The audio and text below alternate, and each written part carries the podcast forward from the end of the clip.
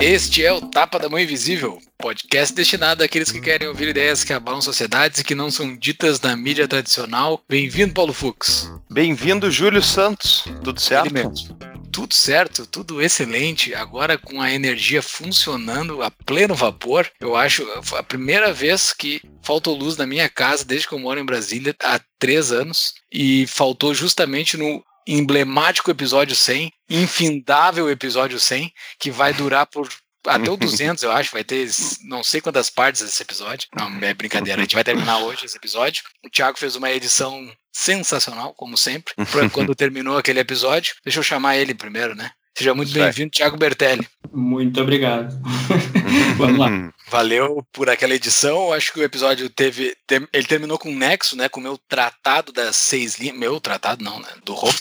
tratado das seis linhas, a constituição que deveria reger uma sociedade com fundamentos. Mas esse assunto a gente, vai, a gente vai tratar mais na frente agora. A gente não vai engatar naquele assunto que a gente terminou. Vamos seguir falando outros assuntos agora. É isso, Paulo? É isso, eu acho que a gente faltou massacrar o ponto de todos os problemas da democracia, né? A gente falou muito comparativamente ao sistema monárquico e tal, mas a democracia tem, ao meu ver, a democracia não para de pé em, em termos lógicos, né? Eu acho que agora é a hora da gente largar todas as razões de por que isso. E no final, para quando você estiver desesperado com o sistema atual, o que, que vai acontecer? É uma merda, não tem saída, a gente vai trazer a alternativa do tapa. Então fica até o final. Exatamente.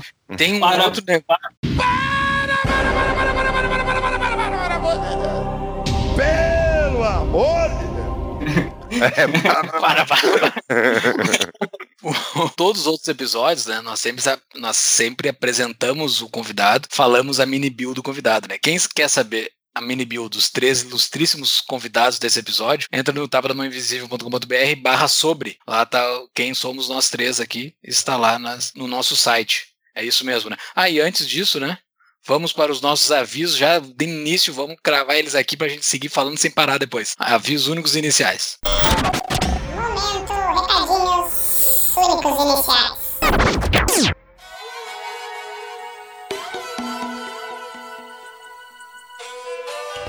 Government is a way of life. Government means to trust your friends. I know who I am and you know who you are. Muito bem, pessoal. Terminado então o nosso episódio 102, vamos para rápidos recados. 102. então, pessoal, terminado o nosso episódio. Então, pessoal, terminado o episódio parte 2 do episódio 100, vamos fazer rápidos recados iniciais, mas só um, um apanhado. Eu acho que a gente apanhou bem o livro do Hop, né? E para quem acha que vai ser uma rasgação de seda pro Hop, muito ao contrário, a gente é chato demais. Exatamente. Não tem o Hop como vizinho. Verdade. Antecipando, é verdade. Exato. E esse episódio ele dá uma crescente, assim. Ele é, a gente já recebeu o feedback de vários ouvintes nossos que os nossos episódios eles vão melhorando com o passar do tempo. Então, assim, ó, esse episódio ficou gigante e vai ficando melhor com o passar do tempo. Ao meu ver, ele ficou muito bom conforme ele avança. Pessoal, muito obrigado por todo mundo que já nos apoia, que já é nosso apoiador, que está nos apoiando e fazendo esse projeto andar. Mas quem não apoia ainda, pessoal, quem quer contribuir para a causa, quem quer contribuir para que as ideias da liberdade sejam espalhadas, entre no nosso Apoia-se. Apoie o nosso projeto no site apoia.se barra tapa da mão invisível. Lá estão todas as recompensas que podem ser disponibilizadas de acordo com o seu bolso, de acordo com o seu gosto. Entre na causa com a gente também. Tem também no nosso site a nossa livraria, tem os links para o canal do WhatsApp, do Telegram, artigos que a gente publica. Ali também te submete teu e-mail para se cadastrar para as novidades do Tapa. E Thiago, Onde é que é que eles podem conversar contigo nas redes sociais? Quem quiser bater um papo, eu estou principalmente no Instagram do Tapa, então procura lá Tapa da Mão Invisível no Instagram. Estou sempre lá batendo um papo com o pessoal, movimentando um pouco os stories, comentando na, nas publicações dos outros, batendo um papo pelo direct. Então, quem se- não nos segue lá, nos segue que tem bastante conteúdo lá. O Tapa sai só os sábados, mas de segunda a segunda tem conteúdo, tem bate-papo pelo Instagram e também pelo Twitter. Twitter a gente volta e meia comenta lá, faz uns comentários sobre algumas coisas. Então, essas duas redes sociais, principalmente, nos segue lá, é só procurar a Tapa da Mão Invisível. A gente tá lá, fazendo uma brincadeira. Exato. E quem, Só- assim, for publicar alguma de- coisa. Só para de bater na mesa que o editor reclama, cara. É, o editor é chato pra caralho. Pai, eu não gosto desse cara. O- E quem for publicar alguma coisa do Tapa nos stories, marca o Tapa lá pra gente saber quem tá compartilhando. É, Isso é bem bacana, isso gera uma interação bacana pra nós, assim. Compartilhem o Tapa nos stories, nos ajuda bastante. E quem está nos ouvindo em podcast, vai lá no YouTube, nos sigam no YouTube também. Quem está aqui no YouTube, dê o like aqui embaixo, joinha, curtiu o vídeo. Quem não curtiu também pode botar que não curtiu só pra gente saber quem é que não tá curtindo, que daí a gente conversa pra saber onde que a gente tem que melhorar. Se alguém não tá curtindo, a gente tem que, a gente tem que melhorar também. Quem tiver comentários, normalmente as discussões elas continuam lá no YouTube. O pessoal faz os comentários lá, um comenta no outro e tal, muito mais do que nas redes sociais. Então, se gostou, se não gostou, se concordou, se discordou, se acha que a gente esqueceu de falar alguma coisa, comenta lá no YouTube. Se, enfim, escutar por podcast, comenta lá no Instagram também. Vamos continuar esse papo durante a semana para não deixar isso morrer no sábado. Exatamente. Enquanto a democracia não morrer, a gente segue discutindo ela. Segue discutindo ela. Depois a gente vai botar como um, um artefato histórico da arqueologia no futuro. A gente vai ficar discutindo. Ah, existia um Marx. Ah, era um velhinho doido que tinha lá, que Não, é. gostava.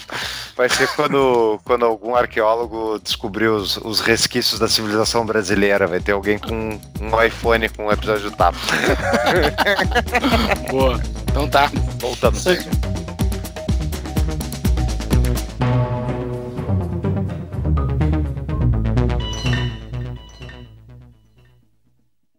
Voltamos nossos avisos únicos iniciais. O aviso inicial do episódio da parte 1 ficou aquele sombrio Thiago, né, Thiago? Tu tava lá, a gente parecia um, um vídeo da Al-Qaeda, assim.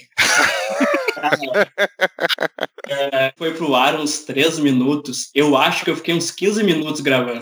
Não, é quase gravado, ainda mais quando o editor é chato. Daí o cara Não, eu reclamo sempre de vocês, né? Ah, não, faz isso, faz aquilo e tal, né? Aí na hora de gravar eu fiz tudo errado também. Treino é treino, jogo é jogo. Então tá, vamos, vamos começar então. A gente tem o nosso grupo de patrões, né, pessoal? Nosso grupo de patrões é uma das recompensas do Tapa. Tá lá o nosso grupo de patrões. Entre no nosso apoia para descobrir qual é o, o valor lá para participar do grupo de patrões, onde as pessoas sabem quais são os episódios que nós vamos lançar e podem meter pitaco aqui.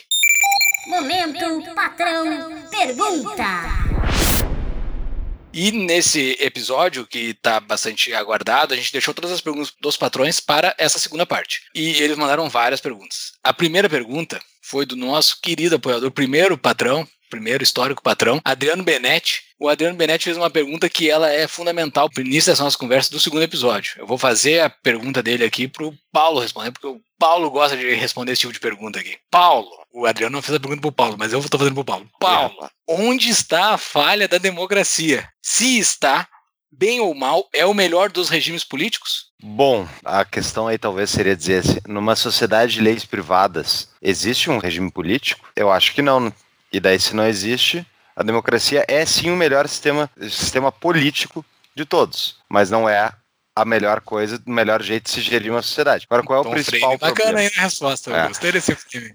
Agora, qual é o principal problema da democracia, na minha humilde visão, né? É a centralização do poder. O Alex de Tocqueville já avisou, avisou disso, o Hop fala bastante disso, Mises, enfim, qualquer autor liberal vai falar disso. Inclusive, né, é importante frisar que não é um ponto libertário, anarcocapitalista, tu ser um crítico da centralização de poder da democracia. Do ponto de vista de liberais clássicos, de muitos deles, a visão de Estado era só aquele de ser o guarda noturno e não ter necessariamente um sistema onde está todo mundo votando sobre tudo. Mas então, resumindo o meu ponto, o principal problema da democracia, na minha visão, é essa questão da centralização, que é interesse difuso versus interesses concentrados. Né? Então, grupos de pressão vão se favorecer ao fazer lobby, ao fazer pressão política para que passem as leis que os favorecem, ao custo de todos. E como é muito caro para nós individualmente pararmos o que estamos fazendo e irmos lá fazer o contra-lobby, Isso implica que, tipo, é, marginalmente qualquer nova lei, qualquer coisa que eles passam a mais é um custo marginal para nós, aumenta alguns centavos da nossa conta, tira um pouquinho da nossa liberdade, mas permite que a gente siga a nossa vida. Eles vão enfiando uma em cima da outra e a gente nunca para para ir lá lutar contra essa centralização. Não que tenha muita alternativa, né? Isso é outro problema também da democracia, não sei se vocês concordam, queria ouvir a opinião de vocês, que é a legitimização da vontade da maioria sobre o indivíduo. Onde, tipo, ah, como a gente votou no idiota, no sanguinário, no psicopata que tá lá na frente, lá em cima, a gente votou, então, tipo, todo mundo tem que sentar e aceitar, Tipo, ah, eu sou o presidente de todos, né? Aquele negócio, quando a Dilma foi eleita, ah, minha presidente não é, Bolsonaro não é meu presidente, não tem presidente. Só que as pessoas acreditam que isso traz uma legitimidade, né, pro poder. Como tá todo mundo votando no senhor de escravos, então é legalizada a escravidão? É isso? Aí o Paulo tocou um tema polêmico. Mas meu! Que deixou Polêmica. o Estado análogo, análogo à escravidão, hein? Isso deu treta tempos atrás. E aí, Paulo?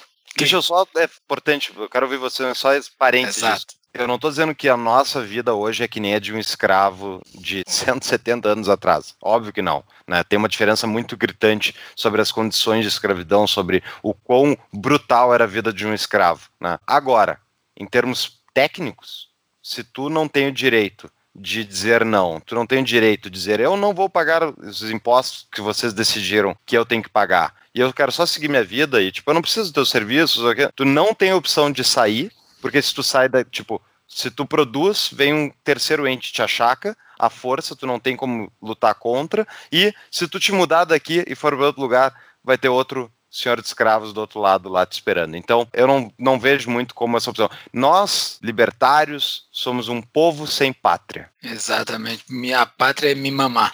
Minha, minha mãe é que manda em mim.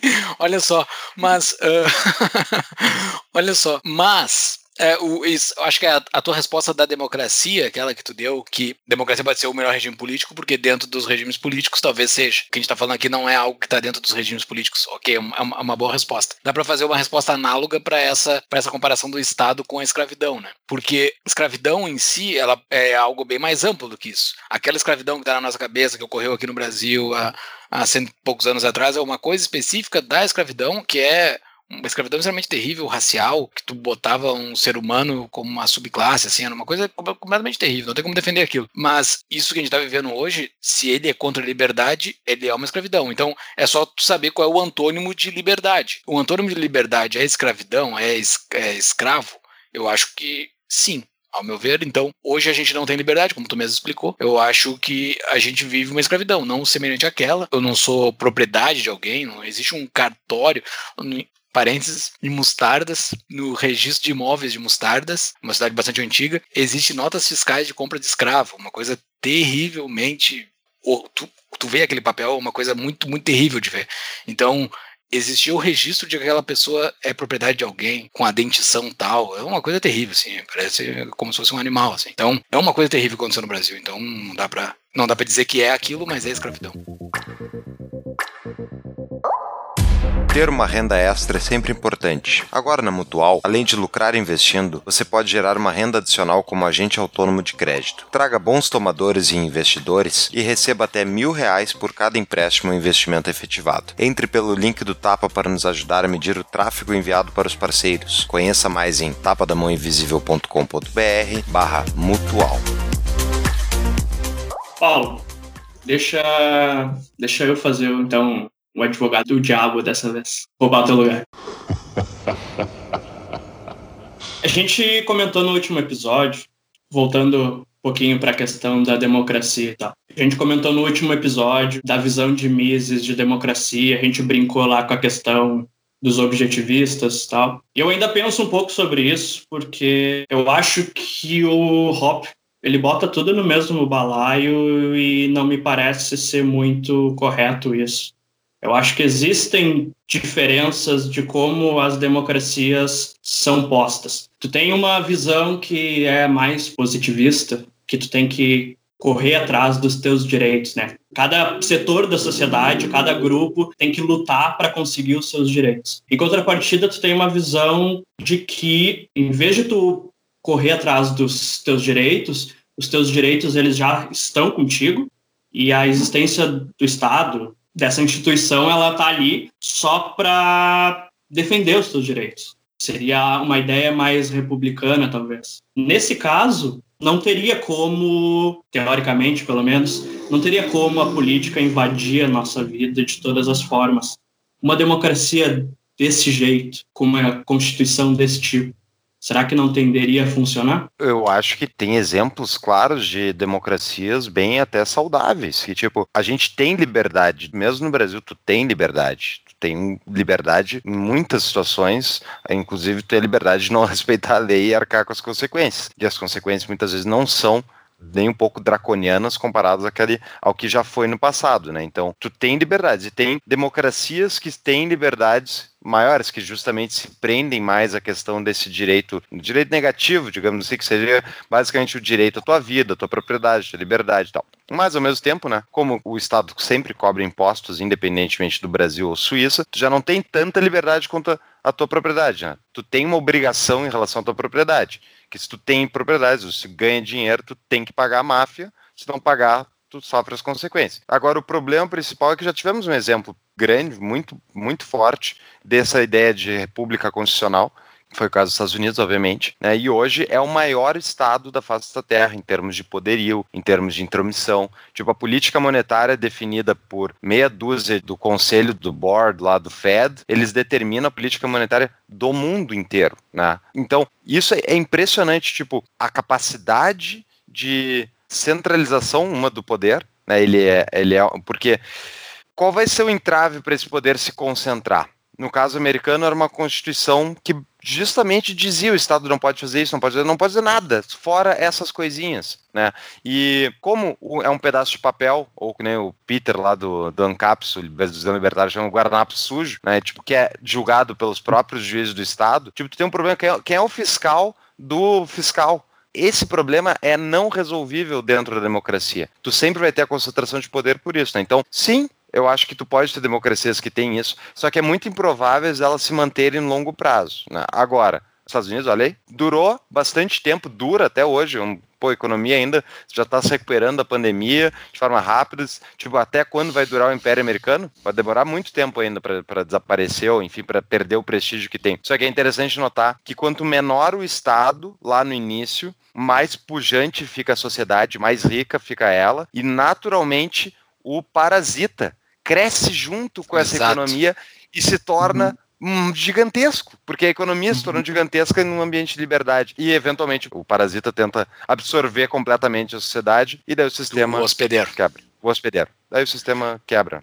Né? Exato, que é mais ou menos o que a China se deu por conta, né? Que eles, que eles tinham que fazer a economia ficar pujante, que eles não iam seguir pelo mesmo caminho que a União Soviética tomou, né? Se eles fossem espremer a economia do país, eles não iam fazer com que o Estado fosse grande. Hoje a China consegue equiparar o, boa parte, boa parte não, mas conseguindo crescer a, o exército deles para buscar um dia talvez os Estados Unidos, somente eles conseguem pelo crescimento econômico do país como um todo, né? Então, eles, eles viram que o hospedeiro tem que ser um pouquinho bem tratado para que o Estado consiga crescer junto. A gente ia comentar mais sobre a democracia, né? Talvez esse seja um dos problemas né, tu até comentou agora, Paulo, conforme a, a sociedade vai se desenvolvendo, naturalmente o Estado arrecada mais, porque agora tu tem uma moeda que compra mais, a produtividade do teu povo aumentou e, consequentemente, o Estado, pela própria natureza, vai querer gastar mais. É aquela coisa que a gente falou no último episódio da Suíça, né? Tu comentou do, dos plebiscitos, referendos lá, que agora talvez o, o pessoal já está com uma tendência maior de votar em direção a políticas públicas maiores, enfim, o Estado ele parece estar tá querendo se agigantar mais do que antigamente, né? Talvez o grande argumento contra essa questão da democracia que se mantém pequena é isso, né? Tem os incentivos perfeitos para te cobrar impostos e reinvestir. E mesmo que é, é, é, isso que eu acho maluco assim da democracia. Por mais que tu tenha uma constituição, um pedaço de papel te dizendo que tu não pode fazer isso, os caras vão lá e fazem isso, sabe? E... Mas é muito fácil chegar no consenso para mudar a maioria, inclusive a maioria de uma PEC, por exemplo. É muito fácil tu aproveitar momentos daquela sociedade, momentos de tragédia, coisas assim, e tu passar coisas que até que os constituintes achavam que era inimaginável, assim, porque tu pega determinado momento, aquele, tu tá no clima para passar aquele negócio, tu, os caras vão e aproveitam. Precisa de quatro quintos para passar? Vamos conseguir os quatro quintos nesse exato momento e eles vão e passam, cara. Então, assim, o incentivo para se fazer o consenso, para tu botar um achaque, é muito grande. É muito grande. Então, então, com o passar do tempo, vai se somando novos achaques e não vão saindo outros achaques. É o episódio que nós gravamos com o Gilson, o episódio 99, onde ele diz é muito fácil se criar uma nova lei, mas é muito difícil tu tirar uma, uma lei. Muito difícil. O processo, fazer todo o processo legislativo para tirar uma lei de alto impacto é dificílimo. Então, isso é meio que matemático, né? Se só o um é possível, o menos um é muito impossível de ocorrer, então vai sempre crescer. Eu fico pensando como é que as pessoas deixam isso acontecer, né? E aí, de novo, eu penso nessa questão cultural das pessoas terem dentro delas uma ideia de liberdade bem fixada, assim. Porque imagina só, por exemplo, pensa nos Estados Unidos, assim, como é que um povo deixa acontecer o que está acontecendo hoje, assim? O país, ele nasce, não o país, né, mas vários estados, né, vários pequenos pontos de poder descentralizados, assim, ele nasce com uma ideia Comunidades é a palavra que foi. Comunidades separadas e as pessoas vão se reunindo por interesses parecidos e isso vai crescendo e tem uma guerra civil e faz uma união, e isso vai se agigantando e a criação do Banco Central e daqui a pouco política pública, educação pública, saúde pública. Hoje em dia, tu tem parte da população incendiando certos estados e, e cadê toda aquela ideia de liberdade, das pessoas poderem proteger a si mesmas e aquela constituição pequenininha que protegia a sociedade, o indivíduo? Como é que uma coisa dessa se transforma em outra, sabe? Isso, para mim, é uma coisa inimaginável. Eu não consigo entender como é que uma coisa dessa acontece. A minha tese é que as pessoas não, as pessoas não querem necessariamente liberdade. Elas querem, não sei, não sou eu primeiro a falar isso, tem muita gente já falou isso, mas tipo, as pessoas querem as consequências da liberdade. Elas querem a prosperidade, elas querem poder escolher o produto que elas quiserem, elas querem, enfim, liberdade de rezar para quem elas quiserem. Só que elas não querem necessariamente a liberdade. Ela não quer a liberdade para o próximo ela quer aquilo que é bom para ela, ela não está muito preocupada com conceitos filosóficos necessariamente. As pessoas estão tocando sua vida. O sistema político é algo que vem de fora. Agora, tem um problema maior, assim, que a gente tava, isso aí que o Júlio comentou. Ah, passou uma lei, tipo, vamos pensar uma coisa que é absurdamente devastadora para a economia brasileira, que ela é destrutiva, destrói riqueza a. E é uma das razões, eu acredito, que o Brasil é subdesenvolvido, porque ela pesa a a demais. Já explicou, né? A FU a gente A já FU já- o Brasil. Já. Tá, a FU é demais, tá? Gauchês. Vamos lá.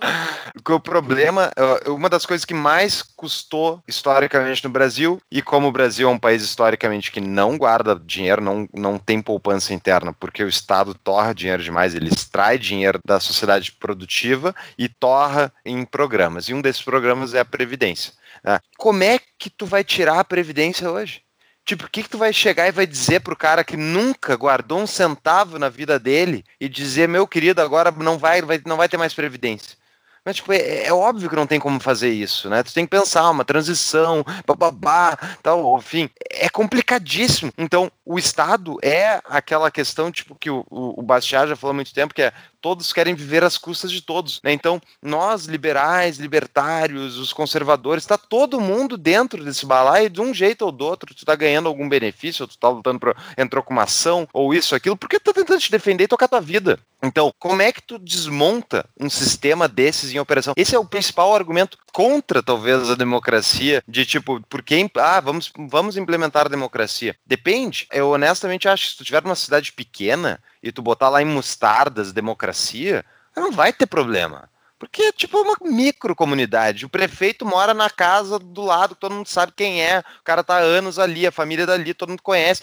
Não tem um, não tem um exército, não tem uma, uma, toda uma estrutura estatal à volta daquilo. Então, tipo, quando tu vai aumentando a escala disso, e ah, agora vai ter governador, vai ter deputado, vai ter judiciário, vai ter MP, vai ter.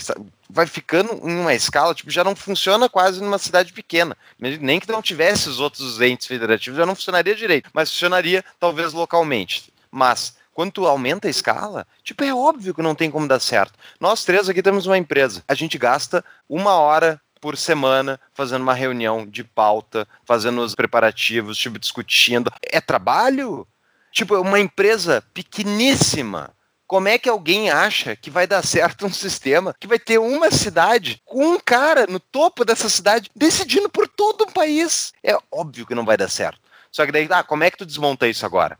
A única coisa que dá para fazer, ao meu ver, para desmontar é um desmonte do ente federativo federal, acabar hum. com a União e passar todo o socialismo que as pessoas gostam, elas gostam bastante do socialismo, passa para os entes estaduais, entendeu? E daí, tipo, Exato. e vai tirando um nível por nível. Essa tua alternativa aí, essa tua alternativa é o, é o, seguinte, né? Porque o que as pessoas querem saber é que quando tu encontra um libertário, tu pergunta qual é a alternativa, né? Mas é, é, eles querem saber qual é a solução, assim, qual é o que, que se bota no lugar, porque eles não conseguem não ver a democracia, né? A, a democracia está na cosmovisão da pessoa. A pessoa nasceu com aquilo, as primeiras palavras que ela aprendeu a falar já estava contida a democracia nisso, já tem a imagem. Esses dias eu vi uma imagem aqui no outdoor aqui em Mordor, é que Mordor provavelmente vai ter outdoors assim, né? Com uma pessoa erguendo a mão assim, fazendo uma pergunta, sabe? É tipo, é muito submissa essa imagem. Essa imagem era uma imagem de tu sendo participativo e tudo mais. Mas é uma imagem submissa, porque tu tá pedindo permissão de alguém para falar, mas aquilo é bonito porque tu tá sendo ouvido. Cara, eu não tenho permissão de ninguém para falar. Eu falo se eu quiser e ponto. Não tem que erguer dedinho para alguém me ouvir, entendeu? Mas a democracia é desde o início, assim. É desde o início é botar essa, essa ideia que a democracia é algo onipresente. E essa tua alternativa, que é a alternativa da secessão, eu acho que é a alternativa que o libertário tem que buscar o tempo todo. Mas voltando pro papo anterior, só pra eu dar o pitaco também no papo anterior, uh, Tiago, beleza? Posso falar? Não, é, eu... É, eu ia falar, falar, que, é, que é uma das, se não a conclusão que o próprio Hop chega no livro. Né? Exato. Né? Ele, chega no fim Porque ele, ele, não fala de, ah, vamos entrar para política, vamos participar e tentar modificar por dentro. Ele fala que não. A gente tem que fazer praticamente três coisas. É mostrar que a democracia não faz sentido nenhum, que é uma coisa completamente lógica, que tende ao infinito, e só piora com o tempo, ou seja, tu comentou no último episódio, né, Júlio, de desmoralizar, mostrar a idiotice do sistema, secessão e localismo, é descentralizar ao máximo e trazer as decisões para perto das pessoas. É isso. Mas o pessoal prático, pessoal bem prático, assim, que é libertário e tudo mais, e quer uma solução meio rápida, assim, quer implantar, vamos fazer um projeto para. Tá, mas daí como é que chega na secessão, entendeu? Porque tem essa pergunta, tá, ok, eu não vou entrar pra política e tudo mais, ninguém vai entrar pra política, mas e daí? Como é que faz a secessão? A gente brinca às vezes com a questão da política e tal. Né? Eu já fui muito mais radical. Vocês sabem, quando eu entrei aqui, eu era muito mais porra louca. Acho que vocês me deram uma mansada, talvez. eu, eu nem tenho mais tanto problema com política. Quem acha que vai fazer alguma coisa com política, boa sorte. Eu só desejo boa sorte, mais nada. Eu sou cético quanto a isso, mas boa sorte. Mas a gente não precisa fazer isso só por política só através da política. Dá para te influenciar. É, o, o Catarino falou isso no, no, episódio que ele participou aqui, né? Em vez de ficar dando bola pro presidente, pro governador, para puta que pariu que tá lá do outro lado do Brasil, pensa no síndico, pensa na tua comunidade, pensa em algo mais perto, influencia as pessoas que estão perto de ti. Tu não precisa fazer algo numa escala gigantesca, começa dentro da tua casa, com as pessoas que tu consegue influenciar, né? O pessoal às vezes ali no Instagram vem conversar com a gente, fica perguntando, ai, como é que eu faço para mudar o Brasil, não sei o quê. Cara, esquece o Brasil, esquece, muda dentro da tua casa, conversa com a tua mãe, conversa com teus pais, com teus irmãos, com os teus amigos, começa perto de ti. É, é, é a única maneira que a gente tem de realmente influenciar as coisas, sabe? Então não precisa, tipo assim, ah, é, ah talvez seja impossível fazer secessão ou qualquer coisa desse tipo sem a política, talvez seja, não sei, mas eu entendo que é muito mais simples tu influenciar quem está ao alcance da tua mão do que ficar, sei lá, discutindo com milhares de pessoas pela internet que tu nem sabe quem é, sabe? Exato. Lembram da Cap Rate? Dos mesmos empreendedores da Cap Table, uma outra opção de investimentos renda fixa através do mercado imobiliário. A Cap Rate permite que você invista no mercado imobiliário a partir de mil reais, com a segurança desse mercado e rentabilidade atrativa pré-fixada. Entre pelo link do Tapa para nos ajudar a medir o tráfego enviado para os parceiros. Conheça mais em tapadamainvisível.com.br barra cap.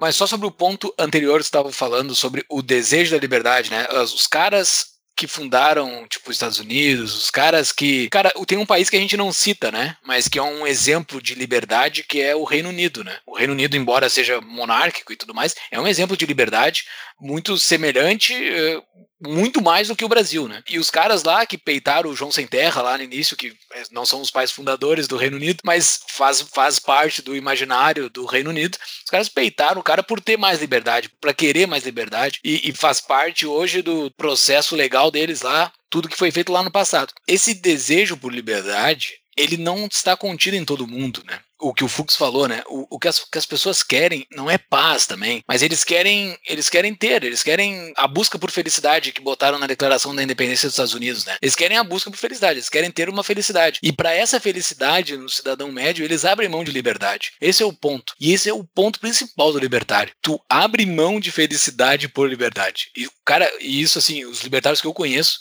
vocês assim, tem várias coisas que tu deixa de fazer no decorrer da tua vida por liberdade. Para tu não perder tua liberdade, tu deixa de fazer várias coisas, entendeu? E eu acho que é, é, essa paixão pela liberdade que move um libertário. E assim, e não, e tu não precisa dizer que sou libertário nem nada mas um cara que é amante da liberdade. E daí tu tem que explicar isso pra pessoa que tá perto de ti, que nem o, o Thiago acabou de falar. Tu tem que dizer, cara, isso que tu tá fazendo tá indo contra a tua própria liberdade. Tu não pode fazer tal coisa. Não é por causa do governo, é por causa de Brasília, blá blá blá, blá encheu o ouvido do cara pra falar um monte de baboseira. Baboseira não, são coisas importantes que a gente fala aqui no tapa, escuta e o tapa. Mas o.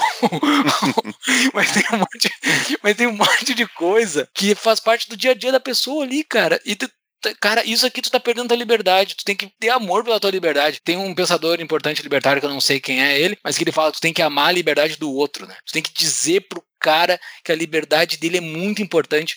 E eu acho que é isso, isso é um dos fundamentos do Tapa aqui também, né? A gente tá querendo dizer para as pessoas, cara, cuida da tua liberdade, velho. Tu não quer dar dinheiro pro Tapa, não quer nos ajudar a espalhar, sei lá, faz o que tu quiser, mas cuida da tua liberdade. A gente tá tentando fazer isso, cara. Mas deixa eu fazer o advogado do diabo aí pra vocês, ah, tô com tá? dois aqui agora. É. Então vai editar esse programa. Com... Meu Deus do céu. é assim, a, meu grande questionamento em relação às nossas críticas à democracia é, olha, tá muito ruim, o Brasil obviamente não é exemplo de nada, bababá e tal, mas vamos pegar Estados Unidos, Inglaterra e Suíça, outros países, tipo, ah, todos, todos... É, ele tá, Liechtenstein é ponto fora da curva, é o paraíso libertário, porque muito esperto, eles não deixam ninguém entrar. Só que daí. Tá, isso é um ponto que a gente vai falar mais na frente sobre imigração. Tá, tá ruim para nós brasileiros, mas vamos pegar o americano médio, tá? Agora tá, estão botando fogo lá na cidade, fica meio ruim, mas de forma geral, o cara tá. Ele tem uma vida livre ele tem a opção, talvez não que nem o pai dele tinha, de perseguir sua, enfim, sua vida e fazer o American Dream e ter uma vida melhor do que o pai dele teve, né? Isso nos Estados Unidos está se corroendo, no Brasil isso é uma. isso não existe. Mas é tipo, toda, toca um dado aí, como é que o Brasil vai estar na mesma merda, não, não vai mudar muito. Mas de forma geral, olha só, gente, a gente faz um podcast onde a gente critica o sistema, a gente fala mal do presidente e, tipo, e a nossa vida tá aqui, a gente segue, a gente tá crescendo, a gente tem ouvintes, a gente segue a nossa vida e o brasileiro médio, tipo, classe média alta para cima, vive bem né, tem violência. O pobre é que sempre se rala, né? O pobre é o, é o, coitado, não tem alternativa. Ele tá, tipo, pobre, que nem eu falei no último episódio, o pobre venezuelano tá preso na Venezuela, não tem fugir da Venezuela. Então, esse, esse é o que é, sempre, sempre vai pagar o pato, é o cara mais pobre. Só que, de forma geral, a gente tem várias liberdades. Então, tipo, se pegar um país que funciona, tipo a Inglaterra, então, tu tem como seguir tua vida bem feliz, tipo, mesmo o Estado cobrando caro e tal, Suécia, Finlândia, todos esses países. Olha, podia ser muito pior podia ser muito pior. Então vocês não acham que a democracia tem isso de bom, pelo menos? Ela não permite, pelo menos, que a gente não viva na China? Que é o sistema mais horrível existente hoje em larga escala? Mas será que os países não estão, década após década, tendo as suas liberdades diminuídas? Porque, vamos pegar um país que nem tu acabou de falar, por exemplo, a Suécia ou a Inglaterra. A Inglaterra eu estava vendo assim, pô, as políticas que estão sendo implementadas lá agora durante a pandemia, cara, elas são absurdas. Elas são absurdas. Eu vi uma notícia hoje, acho que foi o Boris Johnson lá, propondo que não podia se reunir mais do que seis pessoas no mesmo lugar. Por que seis? Tipo, por que não 7? Por que não 10? Por que não 5? Por que não 4? Tipo, é umas, é umas coisas absurdas não, não, que não tem lógica. E tu vê vídeos, e tu vê fotos, e tu vê notícias do Estado indo para cima das pessoas. E provavelmente isso não acontecia 10 anos atrás, há 20 anos atrás, e tem piorando. A Suécia também, ela teve aquele momento liberalizante dela, onde a economia cresceu, se desenvolveu, e com o tempo vieram as políticas veio o aumento de imposto. Para onde vai daqui para frente? Beleza, a gente está falando, ah, a gente tem liberdade aqui para viver bem tal. Bacana, mas e daqui 10 anos, daqui 20 anos? Será que a gente só não está no meio do caminho do negócio? Eu concordo contigo, mas vamos pegar esse ponto, exatamente isso. E se realmente a democracia, e isso eu, eu acredito nisso, ela sim, no longo prazo, ela vai deteriorando e ela vai colapsar. A democracia, o Estado, essa, essa tecnologia ultrapassada, ela está destinada a quebrar, invariavelmente. Mas e se em vez de uma quebradeira inesperada, ela for uma degradação contínua, mas gradual e em pequena velocidade e tipo isso não vire um Gerações. problema. Isso não é um problema tão forte para nós, é um problema para os nossos netos, só que daí até os nossos netos estarem aqui, já vão ter, tipo, mesmo nesse ambiente, acontece inovações tecnológicas absurdas, a humanidade está melhorando, então, tipo, a riqueza está se criando novas maneiras de fazer riqueza, eu acho que a gente estaria todo mundo em carro voador já se não tivesse estado, mas ok. Dá tempo, dentro dessa degradação contínua, se ela levar tempo suficiente, a tecnologia vai tornar o Estado completamente obsoleto, mesmo para a pessoa mais estatista da face da Terra. Vocês não acham que isso pode acontecer? Pode, pode acontecer. Mas esse é o ponto do cara ser um amante da liberdade, entendeu? Apesar de tudo isso, ainda continua sendo algo que não é liberdade, é outra coisa. Então, assim, o ponto central da defesa da liberdade, para mim, é o jeito que eu defendo, é o ponto ético da liberdade. A liberdade ela é correta. Por isso, não, não, ela não é incorreta, ela é correta. Qualquer coisa que vá contra a liberdade é algo incorreto. Então eu tenho que defender ela. Per se, assim, não tem. Podem tentar argumentar coisas que vá contra a liberdade. Por exemplo, o próprio teu exemplo. Ah, eu vou abrir mão de liberdade para ter esse mundo maravilhoso que a gente está vivendo e que talvez eu não vou perceber que eu estou perdendo a liberdade? Pode ser, mas eu não quero. Eu, eu sei que isso é errado. É, que, é do mesmo jeito que quando eu pago o meu boleto do imposto lá. Eu sei que aquilo é errado mas eu sei que aquilo é roubo. Eu pago, mas eu sei que aquilo é roubo. Eu tenho que falar para as outras pessoas que aquilo é roubo. Eu não estou pagando para ter melhores estradas e coisas assim. Eu estou pagando porque eu sou obrigado.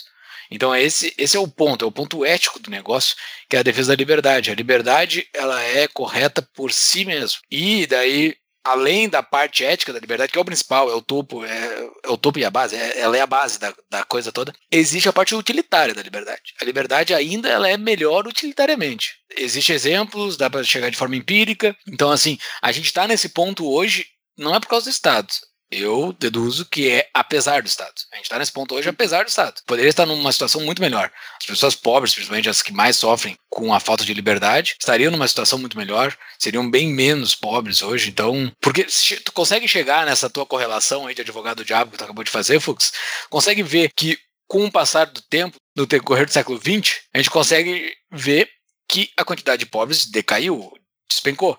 Mas a ação estatal, no decorrer desse tempo, aumentou bastante. Então tá, então o Estado aumentou e a, e a quantidade de pobres diminuiu. Foi o Estado que fez isso. Eu acredito e consigo praticamente provar que é a liberdade que fez isso, não foi o Estado que fez isso. Seriam bem menos pobres hoje se, a, se o Estado não tivesse envolvido nessa parafernália toda. Então, assim, eu defendo a liberdade porque a liberdade é o correto. E a gente tem que espalhar a liberdade porque a liberdade tem que ser a maioria. E daí, a partir da maioria, chegar numa liberdade, daí é, é praticamente uma democracia, mas a partir que a maioria acredita na liberdade, o sistema rui, assim, o sistema não vai se manter. E o, o Hope fala isso no livro, o que mantém o Estado não é a coerção do Estado, é a mente das pessoas que acreditam no Estado. Então, assim, embora o Estado se mantenha e a força, a coerção, tá toda base, é, é, é, o fundamento do Estado, o monopólio da coerção, o que sustenta ele não é a coerção, é as pessoas acreditarem que ele é um negócio que funciona. É a servidão voluntária, né? Isso aí o, o. Qual é que é o nome do cara que fala o discurso da servidão? O Gustavo de Molinari? Etienne ah, de la isso, o Monar é o outro. Uh, sim, é verdade. As pessoas mantêm o sistema e eu acho que o principal argumento contra o Estado, tipo, ser um potencial apaziguador, diminu diminuidor de, de pobreza, é pega, sei lá, o Brasil desde a Constituição Nova, 88, e Júlio faz o cálculo financeiro aí. Pega, digamos que o Estado, ele torre 50%. Não, digamos que ele torre 10% do que ele rouba de imposto. Ele vai Com literalmente. Excel fechado. uh, Exato, mas financeiro- faz de cabeça aí. Financeiro É, Nutella. Não, só com Excel, só Nutella. Não, mas vamos lá. Digamos que dos impostos arrecadados, só 10% fossem para o lixo, tá? Agora pega esses 10% sobre inicialmente 20%, depois 30%, 40% e capitaliza isso anualmente desde a Constituição de 88 só. E pega a quantidade de riqueza que foi torrada. Se for só 10% de desperdício, 10%. Pega quantidade de riqueza tocada no lixo e que mantém muita gente pobre. Mas pega isso nos Estados Unidos, então. Metade do orçamento americano é, sei lá, metade, não sei se é de cabeça, mas é tipo um absurdo. A indústria armamentícia, é, o complexo militar industrial. Não é metade, não é metade, mas é, mas é muito superior aos, aos demais. Tipo, pega e capitaliza isso em 10, 15, 20, 30, 50 anos e vocês vão ver a quantidade de recursos que foram tocados por água abaixo ou foi- foram privatizados de forma torpe pelas pessoas que se aproveitam do Estado para enriquecer, né, enfim, utilizando, criando um sistema político que favoreça enriquecimento privado. É bizarro, é uma quantidade de dinheiro absurda e todo teria resolvido a pobreza da humanidade. Mas não, as Exato. pessoas preferem acreditar nas mentiras e na. é, e isso é- eu acho que isso é uma, uma coisa que a gente pode também analisar. Tipo, o problema, talvez principal da democracia é. Não é o principal, porque o principal é a centralização, na minha visão. Mas, tipo, um dos principais problemas é o fato de que as pessoas julgam as intenções e não os atos. É Aquilo, o Thomas Sowell fala muito disso, né? Tipo, as pessoas, elas analisam o discurso, então vai lá, o que nem aconteceu quando o Bolsonaro foi eleito, né? Ah, vou diminuir o Estado, bababá, mais Brasil, menos Brasília. Pode ser que ele até acredite nisso, ele esteja buscando fazer isso do jeito dele. Pode ser, não, não sei, não tô dentro da cabeça dele para saber, né? Mas as pessoas procuraram acreditar naquilo porque aquilo dá esperança para elas de que vai melhorar e tal. E hoje em dia, como eu falo com meus amigos, tipo, é um clima assim de tipo de funeral. O Brasil não tem saída, não tem solução. O que, que, tu acha que aconteceu em dois anos? O Brasil tava maravilhoso há dois anos atrás. Por quê? Porque, porque tirou o PT e ia resolver o problema. Entendeu? Então, tipo, as pessoas querem acreditar numa, numa história bonitinha e elas não querem olhar as ações de fato, o que, que as pessoas fazem, né? Exato. Esse histórico da decaída da democracia, assim, que ocorre, e provavelmente existem ferramentas e instituições, a gente já teve um episódio aqui, eh, inclusive, sobre isso, né? Sobre a importância das instituições, porque as nações fracassam, com Gabriel Torres.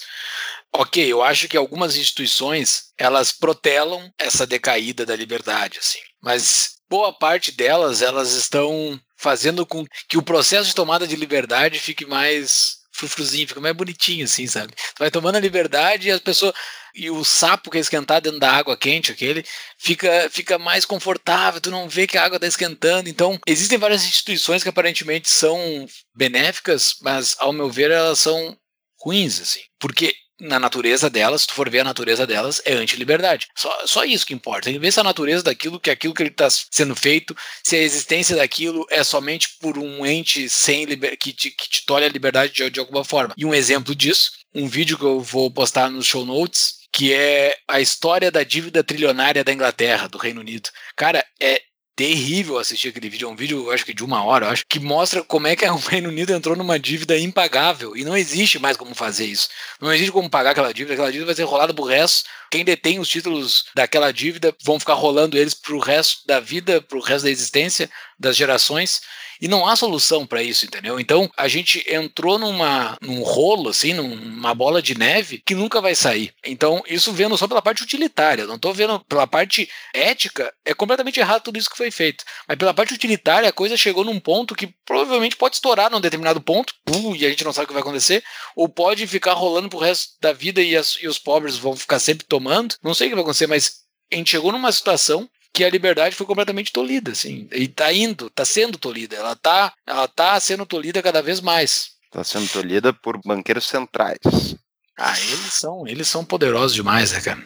Vai lá, Thiago. Cara, você tá com dúvida. É, não, eu tô aqui dele fazer careta, porque eu não consigo ver solução nessa coisa. Eu, eu, eu- vocês sabem, eu sou o pessimista do trio, assim, porque o negócio é horrível e não interessa, pelo menos no meu ponto de vista, assim, não interessa para onde eu olho, assim, eu não consigo ver isso sequer melhorando. Quando a gente fala, ah, o Brasil tá tendo uma onda de liberdade e tal, beleza, a gente, a gente sabe que tá muito melhor em comparação ao que estava 10 anos atrás. O Tapa existe há 10 anos atrás, há, há dois, três anos atrás, a gente talvez a gente nem pensava em fazer alguma coisa assim. E tá surgindo um monte de podcast aí depois da gente, né?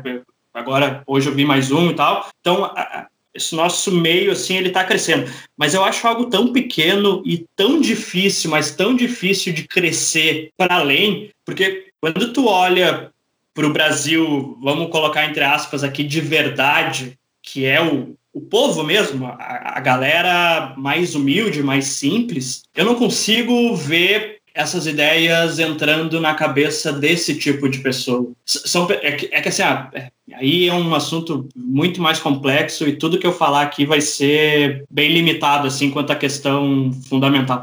Mas são pessoas que elas já têm pouco conhecimento do mundo, da vida, de como as coisas funcionam, elas depositam esperança nesse sistema, elas veem um político na frente que promete coisa e elas aceitam aquilo, elas não tiveram um desenvolvimento intelectual interessante, elas trabalham o dia todo para sustentar uma família gigante, muitas vezes.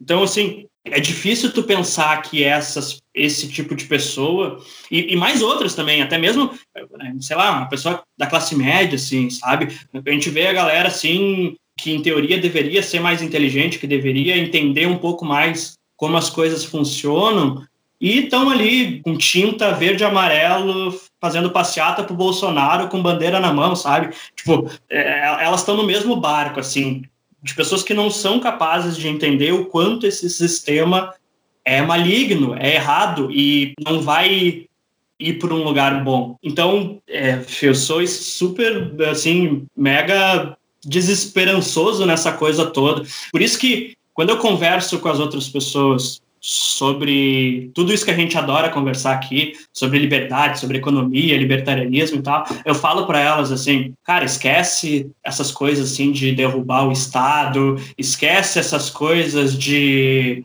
ah, ancapistão, mantém isso aí na tua cabeça como um ideal legal bonitinho lá no futuro. Mas, cara, vive a tua vida o mais livre que tu conseguir. E, e, é isso, sabe? Que, cara, eu não sou. Eu, não, eu infelizmente não tenho esperança de que a gente vá conseguir viver num lugar nem perto assim do que a gente imagina que seria o ideal. Então, sei lá, eu, eu gostaria que vocês me trouxessem um pouco de esperança, porque eu não consigo de jeito nenhum ver isso.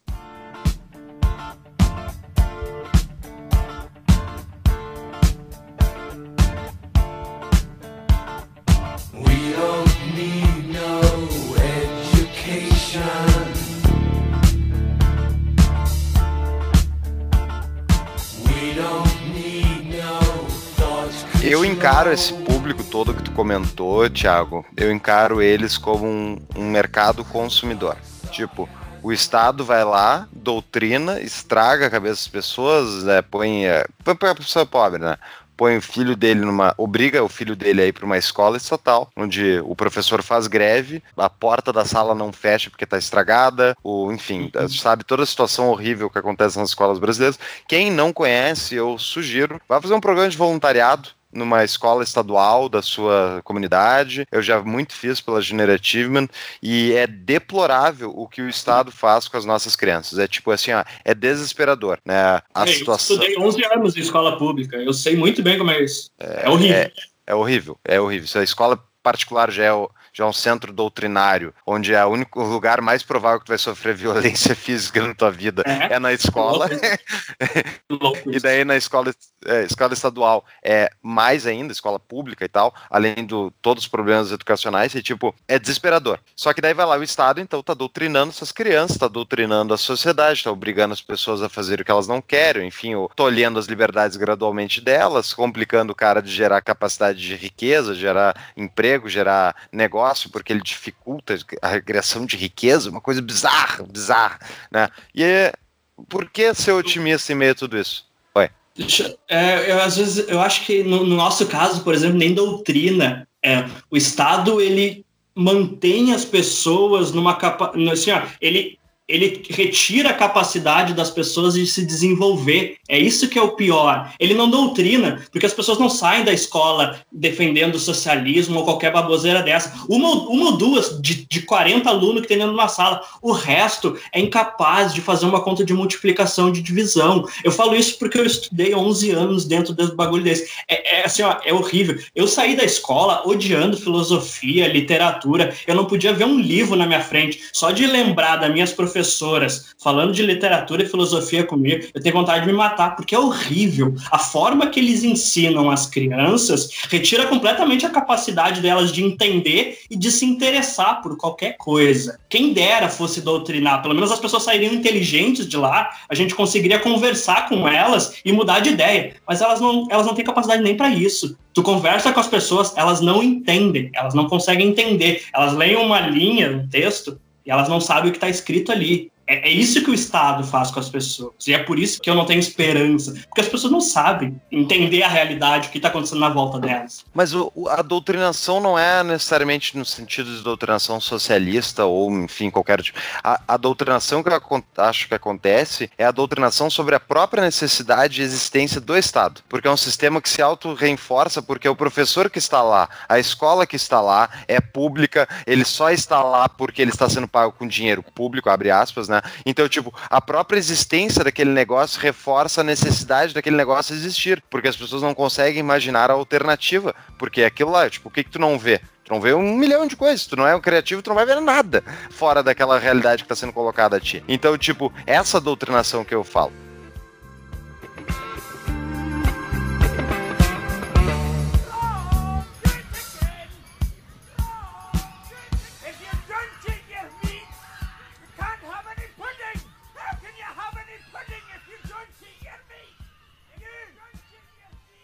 Mas voltando, isso tudo, é- essa é a, maior ferramenta anti-Estado que existe, é o mercado.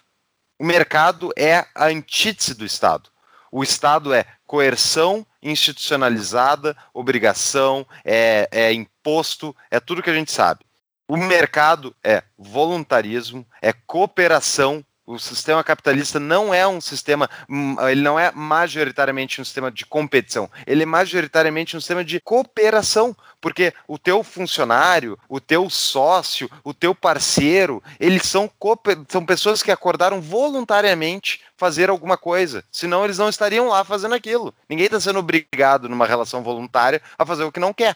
né? Então, nessa situação, então o mercado é a antítese do Estado. O Estado vai lá e inflaciona a moeda e faz a gente ter inflação, ou seja, tipo, em vez de a gente ah, se beneficiar dos ganhos de produtividade que são deflacionários numa economia, o Estado ele infla e compensa o ganho de produtividade a ponto de botar mais inflação do que deflação. Então, tipo, ele faz, joga a conta. Só que ao mesmo tempo, isso é o quê? Um baita do mercado, que o Estado está obrigando, tipo, obrigando esse mercado a ficar daquele jeito. Então, tipo, tu cria um mercado educacional gigantesco. Tipo, as pessoas não conseguem ler porque o Estado não, não ensina, beleza. Então, curso online aí, faça um curso de como ensinar o brasileiro médio a entender um texto. Tipo, façam tradição oral, façam um podcast sobre literatura, façam o Estado ao criar esses problemas enormes, ou impedir esses problemas serem resolvidos de forma fácil, ele abre a possibilidade de existência do mercado. Que nem o do próprio Tapa. Se a gente tivesse uma sociedade libertária, não haveria necessidade de um podcast libertário,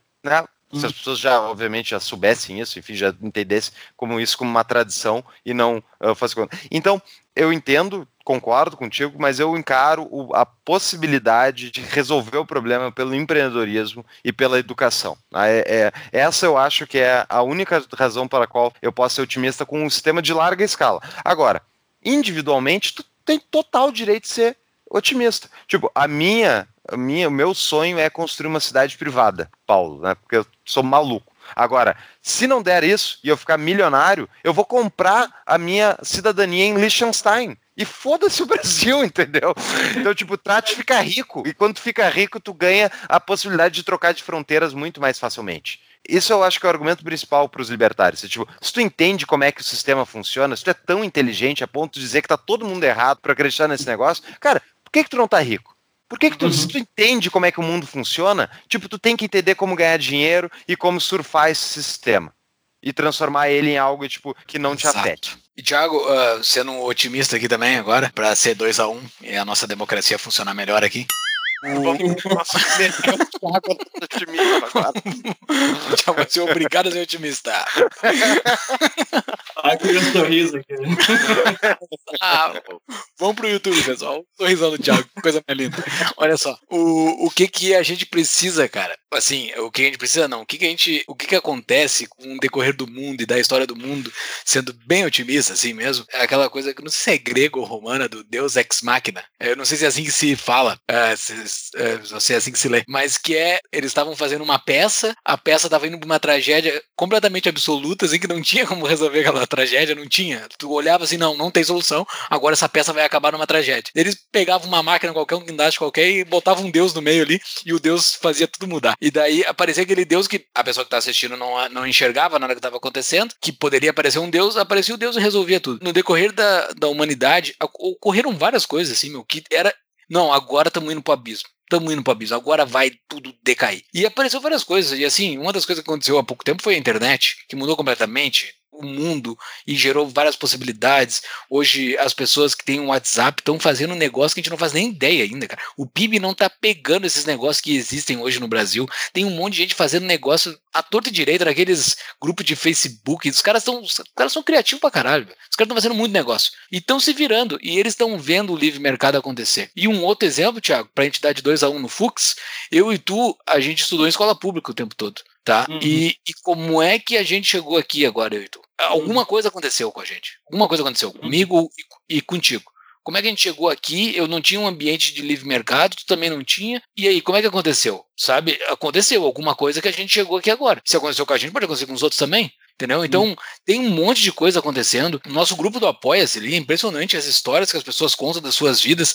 É um negócio muito louco, como é que eles descobrem o libertarianismo, e o liberalismo e, a- e o pró-liberdade e estão cada um buscando o seu. E, cara, eu, eu sou muito otimista em relação a isso. Em relação ao governo, o governo vai se fuder completamente. Assim, ele vai. Não tem solução. Ele não tem solução. O governo em si não tem solução. Os políticos não vão conseguir resolver esse problema. Esse problema vai rolar pro resto da vida. Então, assim, quanto mais possível tu se desvincular do Estado, melhor. Eu acho que é isso que o Paulo acabou de falar. É excelente. Quanto mais rico tu conseguir ficar melhor e se desvencilhar disso, ficar completamente distante dessa história de, Hum. de- de dependência, entendeu? De dependência do Estado. Fique longe, entenda dele para conhecer muito bem seu inimigo, é, Sun Tzu, a arte da guerra.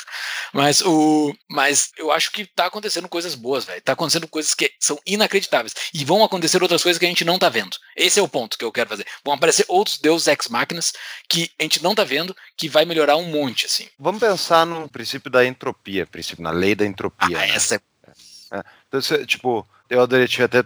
Eu vi o Douglas Case citando isso outro dia, tipo, eu já tinha lido, não lembrava mais, eu fui estudar de novo. E eu li no Wikipedia um ótimo exemplo de entropia, me corrija se eu estiver errado. Mas, para explicar o princípio da entropia, é tu pega ah, um, um jarro de vidro, por exemplo, e começa a colocar bolinhas, digamos, amarelas dentro, né? E depois coloca vermelhas, depois coloca amarelas de novo, né? Então, tipo, tu fez um sistema organizado de cores dentro desse vidro. Se tu chacoalhar esse vidro, ele invariavelmente vai se misturar, todas as bolinhas vão ficar misturadas parelhas. Isso é entropia, ou seja, tipo, os sistemas eles tendem a descentralizar tipo, para esse caos, que na verdade é a ordem descentralizada.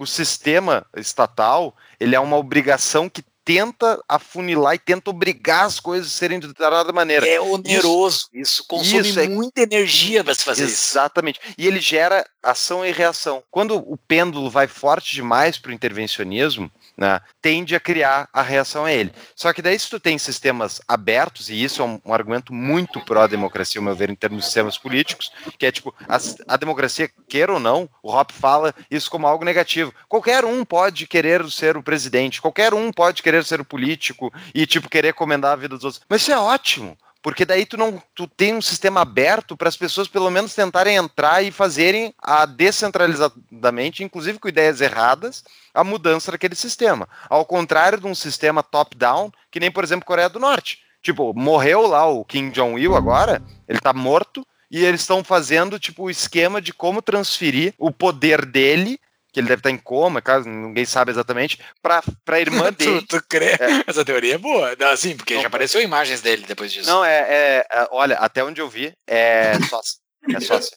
É muito louco. É, porque, vamos, pegar o caso da Coreia do Norte, pegar o caso da Coreia do Norte para exemplificar. Tipo, tu tem o avô do atual, que fundou aí o país e tal, depois tu tem passou o poder para o filho, e daí o filho passou para o atual, e esse agora, ele está potencialmente morto ou ele está vivo e tal, mas eles estão já subindo de nível. A irmã dele, ela veio subindo muito gradualmente, muito rápido, na verdade, para posições de poder. E agora ela estava, se não me engano, chefiando relações com a Coreia do Sul, que é tipo uma coisa obviamente muito importante para eles. E eles estão preparando para ela assumir o poder. E por quê? Porque não é ela sozinha, ou ele, só o Kim Jong-il, ou Kim Jong-un. É a estrutura volta. Aqueles caras que a gente estava falando no episódio anterior, que tipo, a, a estrutura estatal à volta, ela é fechada, um círculozinho fechado, e eles estão ali roubando o país inteiro, mantendo o país inteiro preso, achacado, e tipo, não é democracia, então morre o líder, eles têm que manter isso o máximo possível, não pode deixar cair o véu para que a população entenda o que está acontecendo. Isso é um ótimo argumento para a democracia. É um sistema aberto, onde a transição do- é pacífica, mas também existe a possibilidade de todo mundo ascender e tentar fazer politicamente, coisa que nós libertários achamos horrível. Mas é melhor isso do que não ter alternativa em um sistema político. Né? Se tá num sistema de, de leis privadas, não tem esse problema. The government totally sucks, you motherfucker. The government totally sucks. Em relação à questão de pessimista, otimista ali, só completar o, o assunto. Eu sou pessimista no todo, no coletivo, mas eu sou completamente otimista no individual, tá? E isso que tu falou, Paulo, eu concordo mil por cento. A gente vive num país que é tão ruim em tudo que qualquer pessoa que seja o mínimo inteligente faz muita grana, porque falta tudo. Falta tudo, não tem nada nesse país. Então, assim, ó, de novo, eu vou repetir o que tu falou, porque isso é extremamente importante. Eu vejo muita gente, inclusive, que eu conheci, que foi meu amigo, que fez isso, e eu acho. E eu já, já fiz isso também, e eu acho uma perda de tempo completa. Em vez de ficar discutindo um monte de teoria maluca, de libertarianismo, de ancapismo e tal. Primeiro, cara, vai ganhar dinheiro, vai ficar rico, vai, vai fazer algum, vai criar valor na, na sociedade. Não adianta tu entender to, todas essas coisas que a gente está falando aqui e daqui a pouco ir lá no YouTube comentar que a gente falou errado, não sei o que e tal, se a tua vida é uma bosta. Não adianta de porra nenhuma. Então, assim, ó, no coletivo, eu sou pessimista. Eu acho que a gente está caminhando cada vez mais para um caminho muito ruim. No individual, principalmente para as pessoas que estão perto da gente dessas ideias, cara, o Brasil tá aí para enriquecer, para ser feliz e para a gente dominar isso aí tudo. Então, nisso eu sou bastante otimista. Boa. Mas só puxando um pouquinho a brasa pro nosso assado, eu acho que é interessante entender essas ideias pra tu poder entender melhor o mundo. Assim. Não, não, assim, mas não, não é só porque eu- a existência do tapa, mas é, tu consegue fazer uma leitura muito melhor do mundo depois que tu entende essas ideias. Qualquer coisa, tu vai assinar um contrato de telefonia. Tu lê as cláusulas do contrato de telefonia, tu tendo uma interpretação libertária do mundo, tu consegue entender melhor o que são aquelas cláusulas. Muda completamente o teu mindset sobre tudo que ocorre ao teu redor. the fucking US. Hey, bring back the US. Government totally sucks. Mas vamos vo- voltar para as perguntas dos nossos patrões. Que a gente tem mais uma pergunta do- de um patrão, o patrão Stanislau, que em seguida ele faz perguntas, né? Stanislau fez a per- seguinte pergunta, especificamente sobre o capítulo conservadorismo e o libertarianismo. A partir da discussão feita no capítulo, na opinião de vocês, há espaço para secessões multiculturais que respeitem leis privadas e discriminações, propriedade privada? Ou há apenas um conjunto de culturas e tradições que dispõem dos valores morais necessários para uma sociedade libertária. Eu tava pensando nessa questão do multiculturalismo aí que o Hoppe cita até, ele fala bem mal, obviamente, mas ele fala também um argumento bem legal. Quando ele fala de sociedades privadas, ele nunca diz que, tipo, que tu vai se fechar em uma bolha e não vai se comunicar com o resto do mundo. Ele fala que, na verdade, é justamente a integração forçada que a democracia, o sistema democrático, não só permite, mas incentiva, ele fala que isso aumenta a distensão social, a, a briga social, porque vira briga pelo poder, né, de quem é que vai dominar quem. Isso é, eu acho que ele tá certo mesmo. E então, não é porque tu vive numa sociedade privada, fechada, que tu vai parar de conviver com outros ou trocar com outros tu vai dentro das regras do que tu achar aceitável e não mais naquela questão de integração forçada. Agora, eu até botei, eu acho, na show notes, um artigo do Tucker respondendo, enfim, respondendo uma, uma das falas do, do Jeffrey Tucker respondendo o Hop sobre isso. E se a gente for pegar a cidade, sei lá, Nova York, ou, enfim, Porto Alegre, Bra Brasília não, Brasília não, não, não, não, não, é bom exemplo para quase nada. Uh, para São Paulo, Rio de Janeiro, elas são antros de atra... São Paulo especificamente, ela atrai tipo quem quer ganhar dinheiro do Brasil todo acaba se mudando para São Paulo em algum momento. Ela é um imã para aqueles brasileiros que querem construir, que querem fazer e tal, e tipo, porque dá dinheiro e é uma cidade maravilhosa nesse sentido. Então, tipo, ela reúne multiculturalismo brasileiro de uma maneira ímpar e é uma sociedade pujante, bem mais pujante que o resto do Brasil. Então, eu acho que tem muito valor na troca que a ter pessoas que pensam diferente convivendo gera. Então, não vai ser numa cidade pequena, no meio do nada, que vai ter a troca cultural, que vai produzir talvez uma nova obra de arte ou um novo coisa. Pode acontecer, pode, mas tipo a troca é menor, tanto de número de pessoas como de ideias diferentes. E essa oxigenação de ideias, eu acho que é uma das coisas mais importantes para a gente ter avanços culturais e avanços intelectuais na sociedade. Tem uma frase do Hope na, no livro que, ele, que eu grafei bastante aqui. É a cidade que gera a civilização e a vida civilizada. É ali na cidade que nasce tudo que tem de bom hoje no mundo, assim, todas as grandes ideias, os grandes produtos nasceram quase todos dentro da cidade, né? Quase tudo que a gente tem acesso, quase tudo que a gente está consumindo hoje, as grandes ideias nasceram na cidade. Mas logo depois, logo, logo depois, ele como um caipira, e aí é a parte que eu gosto dele, da parte caipira dele, é que ele fala que a resistência atualmente se encontra no mundo rural. A resistência dos modelos de pequenas comunidades se encontra no mundo rural. Isso é bem interessante, assim, é, é, é na cidade que gera as grandes coisas, e principalmente ele cita bastante os Estados Unidos aqui, é o ambiente das pequenas cidades dos Estados Unidos que estão os maiores exemplos próximos das sociedades que ele, que ele imagina, que são sociedades com pouco multiculturalismo, né? Sociedades. Porque, assim, faz todo sentido uma sociedade com uma cultura uniforme funcionar de uma forma pequena e, e fechada, porque tu não precisa escrever lei, cara. É, tu vai numa cidade pequena, ninguém sabe o que, que os vereadores estão fazendo, pouco importa o que os vereadores estão fazendo, porque o teu jeito que tudo que tu faz durante o teu dia a dia, tu já sabe pela cultura local ali o que pode e que não pode fazer, entendeu? Tu sabe, tu não precisa, tu não estar tá, tá escrito em lei nenhuma. Então, quando a coisa é mais homogênea, uma cultura mais homogênea, um lugar pequeno assim, a coisa funciona sem precisar de lei praticamente, não precisa ter lei escrita. Tu escreve algumas coisas ali só para determinar ali, mas a maioria do teu dia a dia fica regido pela cultura, pelo costume local, e isso faz bastante sentido, ao meu ver. É mais fácil de controlar, né? É, exato. Não, e a comunicação fica mais fácil. Isso a gente falou lá no episódio da filosofia da linguagem, né? A comunicação fica mais fácil porque tá todo mundo falando a mesma linguagem, né? Tu bota várias pessoas de culturas completamente distintas, tu não consegue, mesmo tu falando as mesmas palavras, tu, aquelas palavras têm significado diferente dentro da tua cabeça, então tu não consegue, tu não consegue se comunicar muito bem. Aqui em Brasília isso acontece direto, porque aqui tem pessoas de todos os cantos do Brasil e às vezes tem frases simples que eu falo que as pessoas não entendem e as frases simples que as pessoas falam eu não entendo são contextos completamente diferentes assim então a cultura a cultura homogênea ajuda bastante para essas sociedades pequenas né? a gente terminou o último episódio ali falando sobre imigração vamos incluir agora nesse ponto porque assim ó o Hop vai falar de imigração, de tolerância, de comportamentos que, na visão dele, não deveriam ser aceitos numa comunidade libertária, né? Tu tinha comentado no último episódio, Júlio, sobre a questão das regras mais gerais e das regras específicas, né? Então, a regra geral do Hoppes é a regra libertária mais simples possível, que é todo mundo respeitar a propriedade privada um do outro. É o princípio da não agressão.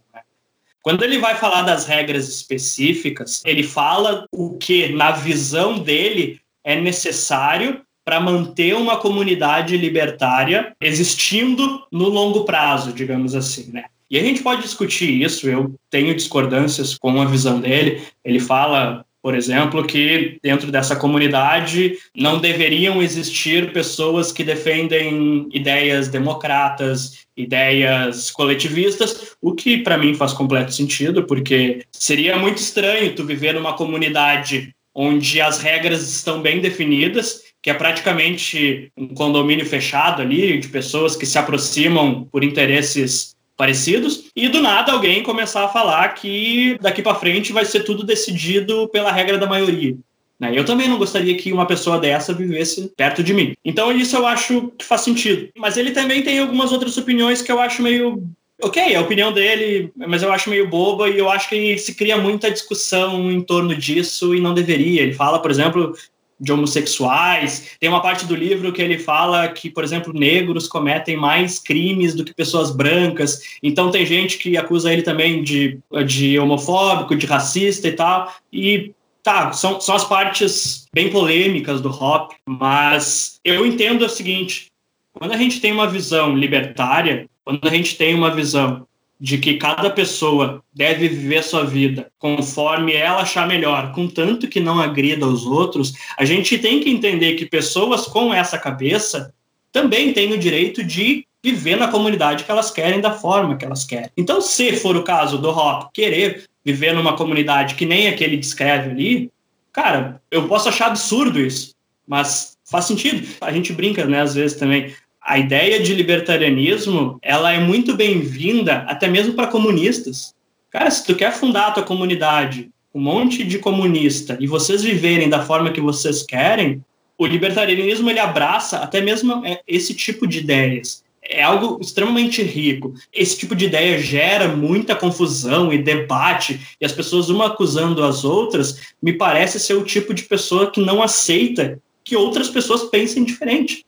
Cara, tu pode viver com quem tu quiser perto de ti. Tu pode conviver com pessoas que são exatamente iguais a ti, tu pode querer conviver com pessoas que são completamente diferentes a ti. Mas tu tem que entender que para a gente ter o máximo de paz possível, a gente tem que respeitar que pessoas, até mesmo com esse tipo de pensamento, elas vão viver da forma que elas querem e é melhor a gente deixar. E vai ser legal, é, vai ser melhor para todo mundo, sabe? A minha interpretação sobre esse tema polêmico do Hope aí, principalmente que ele bota homossexuais e, e comunistas dentro do mesmo balaio, que para mim não faz sentido algum isso. Ele, ele coloca com- até pedófilos no meio. É, sim, é uma coisa Ele completamente sem sentido isso. Uma coisa absurdas. não, não há não há lógica pra mim e assim e tá nas páginas anteriores né porque boa parte do livro é uma ode à preferência temporal assim ele bota tudo como uma com a preferência temporal como uma como uma base para tomada de decisão mais correta né? Tu tem uma, uma preferência temporal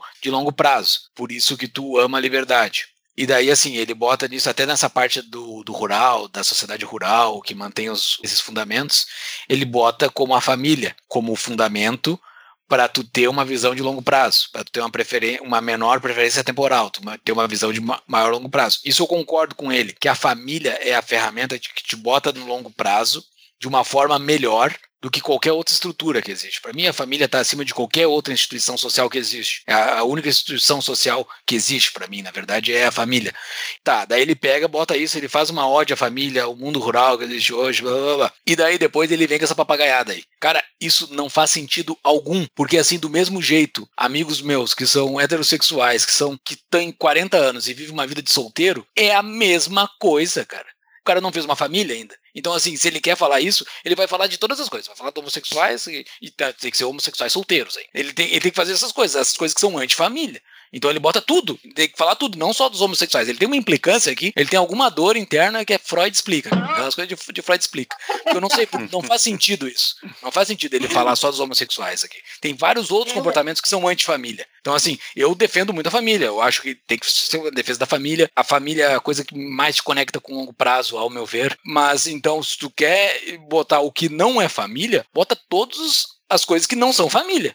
Não só os homossexuais. E, inclusive, tem homossexuais que têm família. Então, assim, não são não é o homossexual que é o problema. É a pessoa que não tem família, que não compõe uma família. Que eu acho que é a forma mais correta e anti-Estado que existe de tu prever o teu, o teu futuro, de tu conectar com o teu futuro, é, é tu ter uma família. Parece que ele tem uma fixação, assim, com essa questão de baixa preferência temporal ao máximo, assim. Quando ele vai criticar homossexuais, por exemplo, incluso tá a ideia de que um homossexual não teria filhos e por não ter filhos ele tem uma alta preferência temporal comparado com quem tem filhos, porque quem tem filho vai querer poupar e poupando vai ter investimento e vai ter desenvolvimento. Ele tem muito essa ideia, essa ideia fixada na cabeça dele de que a comunidade que ele quer viver é, é só de pessoas que poupem, invistam para ter um desenvolvimento muito grande. E, de novo, beleza, eu, eu respeito ao máximo, é o que ele gosta, mas me parece, me soa muito preconceituoso às vezes quando ele bota muitos tipos de pessoas no mesmo balaio, né? Que nem a gente tá falando. Pô, É uma- homossexuais, pedófilos, sabe? Tipo, é, é meio maluco isso. É uma coletivização, né? Isso é o mais bizarro. É, É, não é tipo, isso. Total, cara. Eu, eu acho uma coletivização. Tipo, ele pega assim, ah, homossexuais e põe junto num balaio de todos eh, e diz, ah, isso aqui, esse grupo inteiro, ele é mais baixa preferência temporal, porque eles não podem ter filhos. Tá, mas peraí, mas vamos, vamos lá. Para alguém que entende intervenção estatal no nível que ele entende, ele não consegue imaginar que existe um componente gigantesco, tipo, na capacidade dos homossexuais de constituírem e manterem família, quando eles têm um estigma social que foi reforçado pelo Estado proibindo eles de casarem e proibindo eles de constituírem família de adoção ou de terem barriga de aluguel. Tipo, é Não, óbvio então, que exato, é- então comprar um filho. Ele, ele, Ele- defende ele não comprar um pode- filho. exato. Tá, mas os homossexuais não podem comprar um filho. Então, não pode dizer nada disso, tipo, em muitos cara, ele é locais. bizarro. Isso, isso obviamente afeta toda a questão, tipo, afeta tudo relacionado a isso. Para que lado seria? Como é que seria sem a intervenção estatal? Não sei dizer. Mas daí, tipo, tu julga o indivíduo ou tu julga o coletivo? Essa que é a Uhum. questão, entende? Exato. Então, tipo, julgue o indivíduo pelas suas ações e não julgue ele por ser parte de um grupo que ele não tem escolha nenhuma em participar ou não. Cara, e essa sociedade dele aí é uma, uma sociedade com uma constituição além das seis linhas que ele mesmo propôs. Ah. Sabe? Cara, eu tá, eu vou fazer minha sociedade aqui, eu Ok, vamos, vamos, vamos firmar aqui em cima dessas seis linhas, ok. Eu posso botar coisas específicas dentro da. Não necessariamente, eh, não necessariamente vai ser só aquilo dali, mas eu posso botar coisas específicas.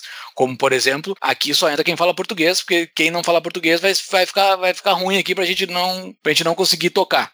Tá, beleza, eu boto essa regra. Mas assim, botar essas regras que foram mais íntimas, assim, cara, é de, um. Tu vai criar um monstro dentro dessa tua sociedade, de uma fiscalização que não faz sentido algum, entendeu? Não faz sentido algum pra mim. Porque as outras coisas que ele bota ali são completamente contra as seis linhas. As outras coisas. Um pedófilo é contra seis linhas, ao meu ver, ao- do jeito que eu entendo o mundo. O comunista é contra as seis linhas. Todos eh, os outros ali são contra seis linhas. Mas tu vai botar isso, velho. eh, Vai ficar um negócio de uma, de uma. um estado semelhante ao que a gente tem hoje. Tu vai começar a botar as outras coisas. Todo mundo vai. Não, eu só quero que entra católico aqui. Não, eu quero católico que vá dar missa todo domingo. Sabe? Vai todo mundo botar o seu ali, vai virar uma constituição É- maior que a nossa. É que tem, não, é que daí tem uma questão, né? Tipo, quando ele fala isso, ele tá falando de sociedade de leis privadas. E ele fala que, tipo, tu tem, ao contrário do que a democracia permite, tu tem daí o direito de excluir. Então, se a pessoa, tipo, tu assinou 100 mil linhas, tu assinou o contrato de 100 mil linhas antes de morar naquela comunidade, e tu desrespeitou uma daquelas 100 mil linhas, eles, a comunidade tem o direito de pegar tuas coisas e te fazer uma remoção física daquela propriedade. É, a É uma remoção física. sociedade. Assim, é, É, mas- pouco provável que eu iria pra ela. Mas pouquíssimo provável. É que aí que tem a questão, tipo, tu não, mas talvez outras pessoas fossem. Eu, Paulo, tipo, na minha sociedade privada, cara, teria algumas regras, obviamente, sobre, tipo, o que que não pode, não pode. E sim, já estaria assinado, as pessoas assinariam que se as pessoas não respeitarem, inclusive o Paulo, não respeitar o contrato social que foi assinado, ao contrário dessa ficção que a gente está sujeito, teoricamente, tipo, tu vai ser removido fisicamente daquela comunidade e tu aceita isso ao entrar lá. Tipo, beleza. Daí é regra específica, não deveria estar no livro dele. Não. Não, deveria. Eu, É, já- não, já tudo tá fazendo a regra específica É do ele tá livro dele. falando da comunidade dele e tal. E, tipo, a tese É. dele é sobre aquele vizinho. Tu imagina tem um vizinho que adora botar, sei lá, tipo, fazer sei lá, transforma a frente da casa dele em um prostíbulo. né? Aí daí, tipo, tu não tem, tá, mas ele tá na propriedade dele, ele tem direito de fazer o que ele quiser. E daí, tipo, todo o argumento dele, não, tu tá numa comunidade privada e tu tá aceitando certas regras ao conviver com aquelas outras pessoas ali, e daí tu começa um comportamento completamente fora do que é aceitável para aquela comunidade, então a comunidade tem o direito de juntar tuas coisas e tirar dali a força. Eu acho que isso é um problema muito fácil resolver, porque, tipo, cada um que vai morar na comunidade que quer morar. Eu, por Uhum. exemplo, não quero ser vizinho do Hop. mas, Eu é, também não. mas Um eu respeito velho. mas eu respeitaria, tipo, a comunidade dele existir, faria negócio Exato. com ele e tal. Mas, tipo, eu não quero morar do lado dele, entendeu? E ele, então, esse tipo de coisa é o que permite uma sociedade de leis privadas. Cada um viver do seu jeito, sua vida, sem ter que conviver com aquilo que não gosta. Né? É, isso, é, isso é um argumento muito forte. Tipo, se forem pegar todas as discussões que a gente passa o tempo inteiro discutindo no Brasil, no mundo inteiro, sobre democracias, a gente está sempre discutindo a mesma coisa. Que é tipo, o quando é o Estado determinando algo? Qual é a lei que vale do Estado sobre todos? Tem que proibir homeschooling. Então, todo mundo que não, que, que tá, tem que ser obrigado a fazer homeschooling. Ah, vacinação. Agora, vacinação forçada.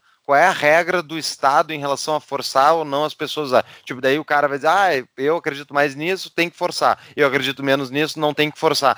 Isso tudo por quê? Porque a gente está discutindo a ferramenta do poder estatal na nossa vida. Se não tivesse esse poder estatal e todo mundo tivesse em relações privadas, contratuais, na minha comunidade só vai ter gente que se vacina quando acontece uma pandemia. Ou não. Ou vai ser uma coisa que vai ser discutida num fórum específico, numa democracia mesmo, sei lá. Ok, só que não, aqui nesse caso é tipo, o Brasil inteiro é sujeito à mesma regra e é, o que eles decidirem lá de cima para baixo, todo mundo vai ter que aceitar do jeito ou do outro ou sofrer as consequências. É sempre isso, é sempre isso. É por isso que não funciona um sistema desse. É tudo muito ruidoso, né? Tipo, é o Brasil com 220 milhões de pessoas e as pessoas se achando muito importante de estar discutindo um tema bobo todo dia. Todo dia, tipo, é umas loucuras assim, de novo, a gente volta.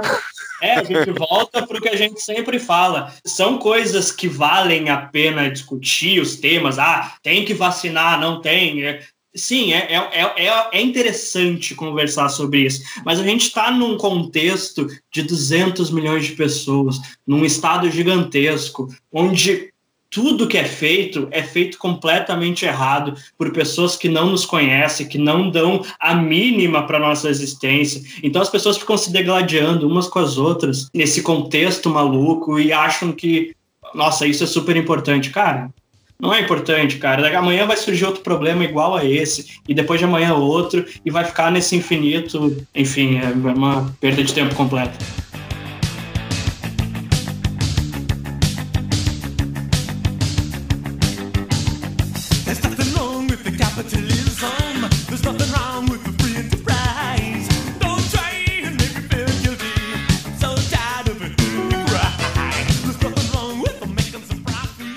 Última pergunta do nosso apoiador patrão Diego Papini é muito semelhante com o que a gente acabou de responder. Só quero ver se vocês têm mais algum pitaco para dar. A pergunta é como justificar logicamente a mistura de reacionarismo cultural de Hope com os princípios libertários? A liberdade se beneficia ou se prejudica a partir dessa miscigenação? É mais ou menos aquilo que o Fux já respondeu, né? Que a miscigenação, principalmente das cidades, né? Eu acho que é isso, né, Fux? Eu acho que sim, eu, eu acho que tu pode ser reacionário e ter a tua comunidade privada com as tuas regras do jeito que tu quiser, entendeu? Tipo, só que provavelmente essa comunidade, eu chutaria também, não tem como provar isso, mas tipo, essa comunidade vai ser talvez menos inventiva, menos interessante culturalmente, porque ela não vai ter oxigenação necessariamente dessa. Embora hoje em dia comunidades digitais, né, são, essa é a maravilha da internet, Uhum. Uma comunidade internacional convivendo com temas tipo totalmente fora daquelas da tua realidade local. Eu acho que é plenamente factível de tu ter, ah, de tu ter sim uma comunidade privada, libertária, extremamente reacionária. E assim como tu vai ter a comunidade libertária extremamente libertina e que vai ser Sodoma e Gomorra na visão de um conservador, mas tipo, não é a tua cidade, não te importa. Que vai ter lá. preferência temporal alta e vai quebrar. Vezes ele só tô gasta parte do tempo fazendo orgia e o resto trabalhando, Júlio. Não tem como Eu tô brincando, eu tô brincando. Eu não faço a mínima ideia, eu tô nem aí. O que, que vai acontecer minha cidade?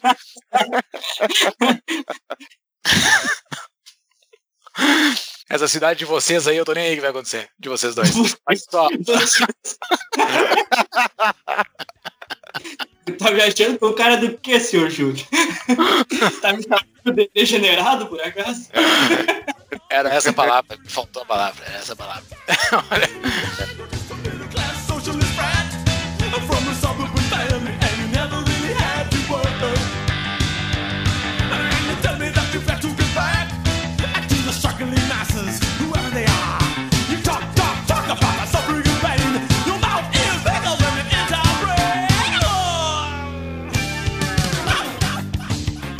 Vamos encaminhando pro fim. Vamos, só um parênteses, vamos encaminhando. pro fim. Vamos, vamos lá. Vamos pras. Fala, fala, Thiago. A gente nem falou da...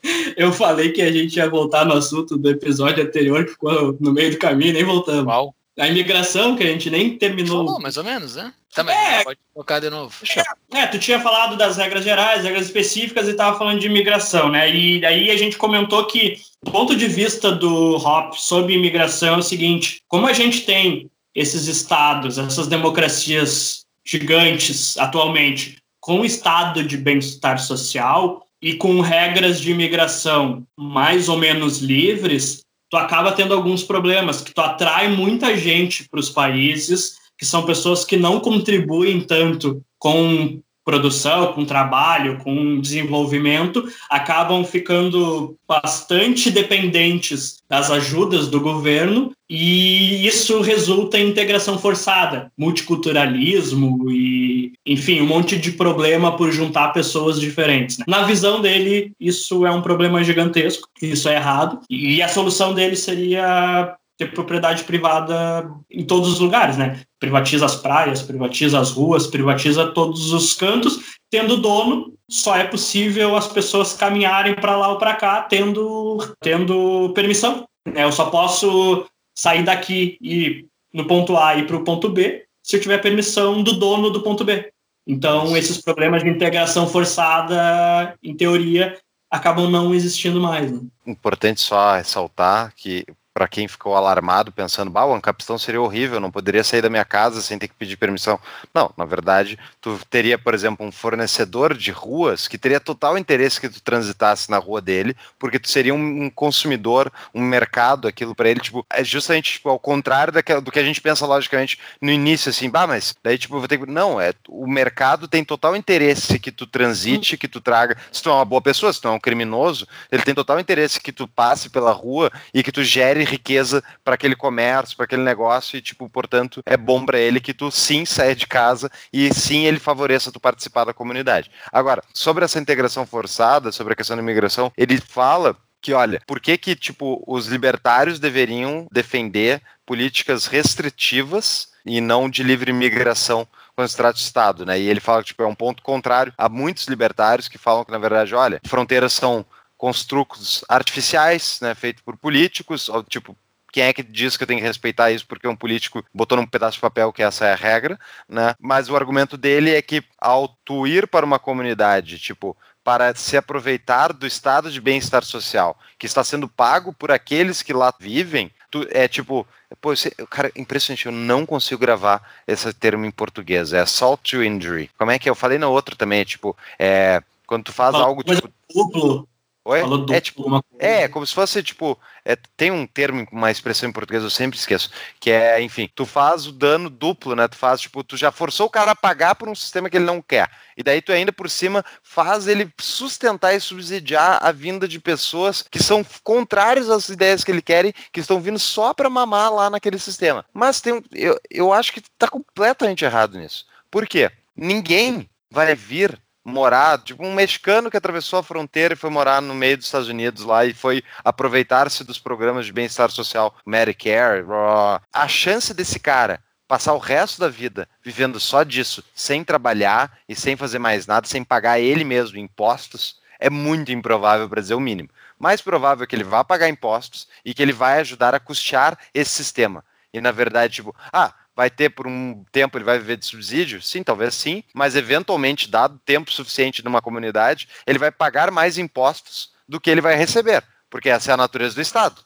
O Estado não dá mais em retorno do que tu pagou. É justamente o contrário, dá menos do que tu pagou e por isso que ele é extremamente ineficiente. Então, tipo, isso é completamente contrário, meu ver. Então, tipo, obviamente, se tiver um influxo enorme de pessoas do nada para se aproveitar daquele sistema, tipo, pode levar uma sobrecarga, pode quebrar mais rápido do que quebraria e tal. Mas ainda assim, em longo prazo, o sistema já ia ruir de si mesmo, porque o estado de bem-estar social é, inevitavelmente, ele tende a se arruinar, na minha visão. É, o, o pon- o ponto dele vai um pouco mais, é, mais longe do que isso, né? Ele fala da integração forçada também, né? De tu fazer com que pessoas que, enfim, não se gostam, que têm coisas umas contra as outras, acabem tendo que conviver juntas porque o Estado incentiva com as suas políticas que isso aconteça. É um é- pouco mais além. Sim, sim, é verdade, também é, é verdade, esse ponto mais cultural. Mas é interessante pensar e pegar os Estados Unidos, por exemplo. Os Estados Unidos, né, recebeu gente do mundo inteiro, tem comunidades de tudo que é país lá e até hoje as pessoas migram para os Estados Unidos por causa enfim, da potência que é, mas tu pensa que quando vieram essas comunidades inicialmente, no Brasil mesmo também, tipo, comunidade japonesa, que de São Paulo, ela se reunia num bairro, né?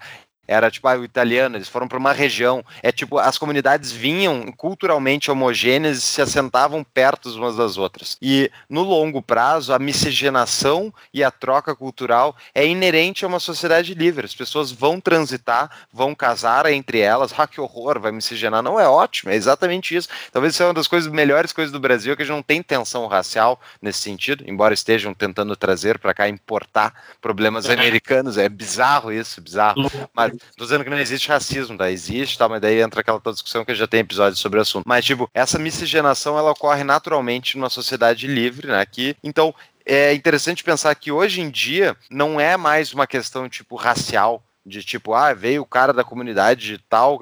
Não, tipo, as pessoas vão se misturando gradualmente, vai se misturando e isso tende, deveria pelo menos, a tender a diminuir as tensões raciais. Isso ele fala no livro que na verdade elas aumentam forçada por causa dessa questão forçada.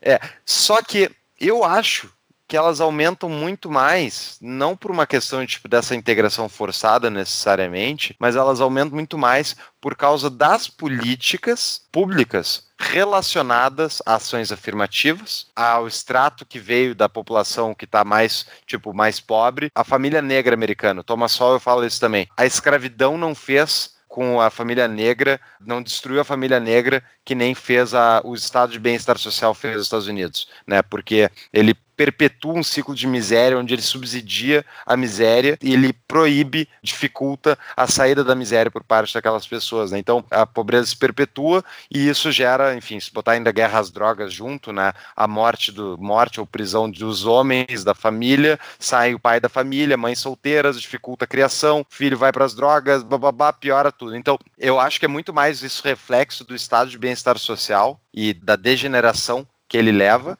do que a, a uma questão racial, enfim, né, étnica. E daí, um outro ponto que ele fala, tu falou, Fux, sobre ah, um mexicano que vai para os Estados Unidos e tudo mais. O Hope fala que no, numa capistão, não há, numa sociedade privada, de leis privadas, não há estrangeiro, né? Há uma pessoa, não, não, tem, não tem isso, né? Isso é uma coisa que o Estado cria, né? Isso é uma coisa da, do Estado-nação, que eu pertenço àquela bandeira, eu sou daquela bandeira, só pode ser presidente do Brasil quem nasceu nesse território, só pode ser presidente dos Estados Unidos quem nasceu naquele território, sabe? Uma coisa, tipo, daí, eleição do Obama, o Obama nasceu naquele território, não nasceu, sabe? Umas coisas completamente boba, sem sentido, sabe? Uma coisa ridícula. Coletivismo, né? Coletivismo, Coletivismo, puro por causa do exatamente. território ali, sabe? Não, não faz sentido isso, não faz sentido nenhum. E daí isso é uma, é uma baita sacada dele, né? Não, não há estrangeiro numa sociedade de leis privadas. Não existe a definição do estrangeiro e do nativo, que ele fala. Nativo e estrangeiro. Não existe isso. Nativo, sabe? Do jeito que nós temos hoje. Uma outra coisa que ele fala, então, é o, a diferença entre produtos e pessoas, né? Que é uma coisa que todo mundo sabe. que Produto é uma coisa e pessoa é outra.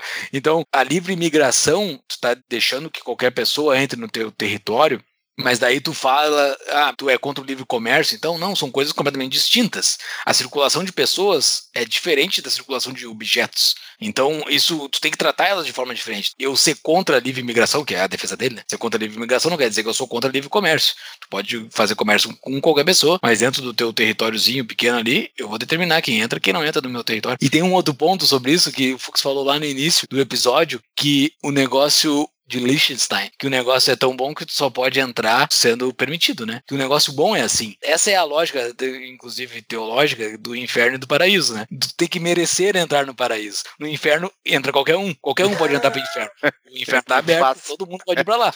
Entendeu? Mas o paraíso não, tu precisa cumprir determinados requisitos para entrar no paraíso. Então, isso é uma lógica completamente privada. O paraíso tem dono. Taxes are strong-arm robbery. The collectors of taxes funnel the majority of funds to policies and institutions counterproductive to spiritual advancement. The taxes are stealing and taking the feeling that Vamos pro nosso final. Já tá batendo daqui a pouco duas horas. E vamos falar então de sociedade de leis privadas. Né? Sobre sociedade de leis privadas, tem um, um negócio que é fundamental do pensamento do Hope, que ele cita um pouco nesse livro, ele explica nas notas explicativas que o axioma principal de toda a ideia dele, que é o axioma da apropriação original. Tudo deriva da apropriação original da propriedade privada. Esse é o único axioma que existe, o resto tudo deriva dele. Então, assim, ele tem uma determinada lógica para chegar nisso. Então, eu espero que vocês leiam um livro ou leiam sobre essa parte da apropriação original da propriedade privada. Tudo vai derivar dela. Todas as outras coisas derivam da propriedade privada e da apropriação original que foi feita a partir dela. É, a apropriação original é um conceito do Locke, né? É, exato. Ele, ele chega num fundamento lógico aqui e histórico dele. O que eu ia comentar. A primeira pessoa que me falou essa ideia foi o, o Hélio Beltrão, se não me engano. A ideia dele, não sei se ainda é essa, mas enfim, sobre tipo como é que poderia se funcionar uma sociedade, o ancapistão, né? E eu, eu acho até hoje, tipo, eu acho que o Peter, o Turkuniev ali do Visão Libertária, mais ou menos essa, essa mesma, mesma vibe, que é tipo, a gente não precisa fundar necessariamente um local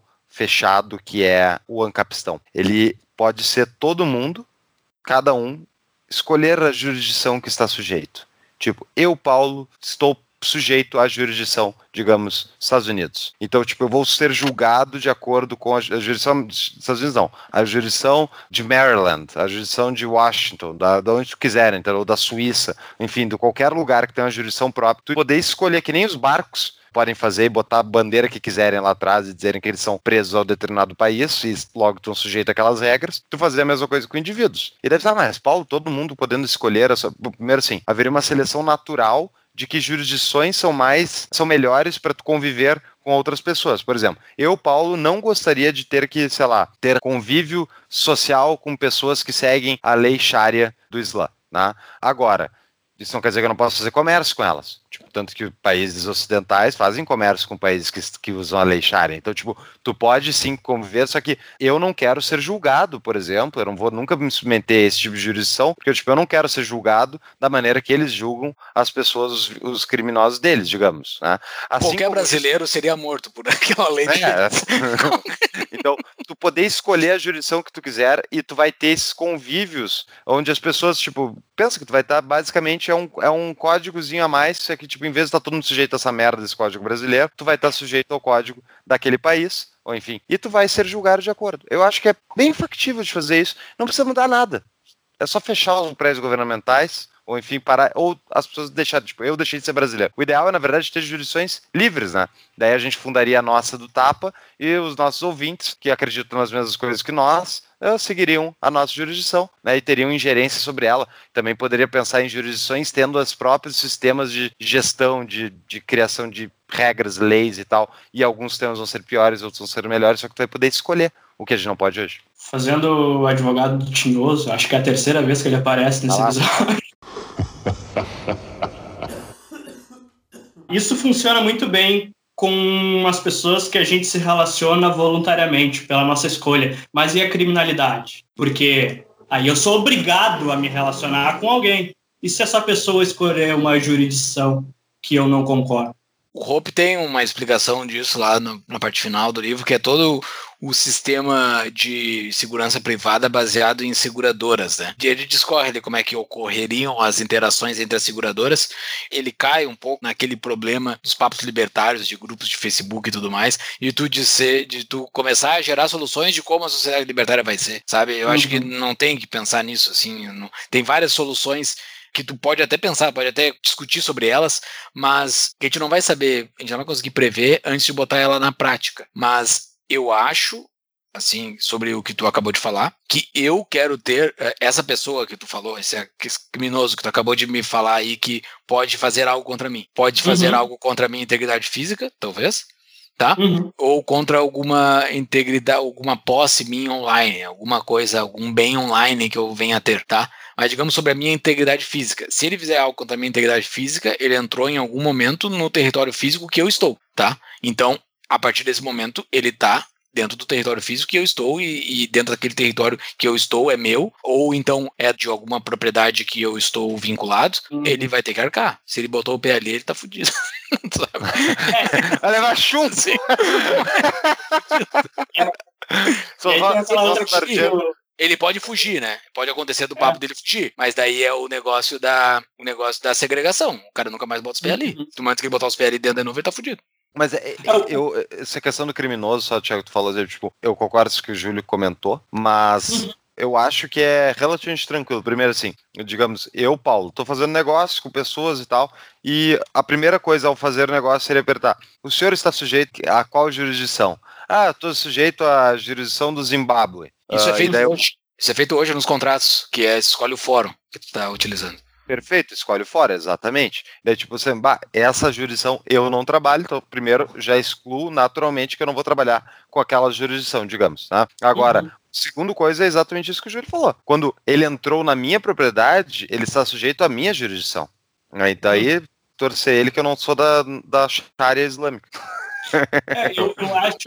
Eu, eu também, eu concordo plenamente. Como eu falei, eu estava fazendo o advogado do diabo. Mas quando a gente fala dessas coisas, a gente já imagina um local onde só tenha propriedades privadas e as coisas meio que já funcionam. A gente nunca fala de uma coisa que eu acho extremamente interessante de conversar, que é como a gente chega nisso. É aquela grande pergunta: tu apertaria o botão agora para acabar o Estado ou tu acha que a gente tem que ir aos pouquinhos preparando as pessoas para chegar nesse ponto que a gente defende? Eu acho Cara. que isso é importante e o- e o Hop até fala disso no livro. Ele fala toda a questão do seguinte, que o processo natural de justiça numa sociedade se dá através das elites naturais, que é a questão das pessoas que, através do próprio trabalho, do esforço delas, se destacam e possuem uma certa, um certo prestígio dentro da sociedade e naturalmente essas pessoas acabam solucionando os problemas. As pessoas vão até elas para procurar a solução dos problemas. Ah, eu me desentendi com meu vizinho.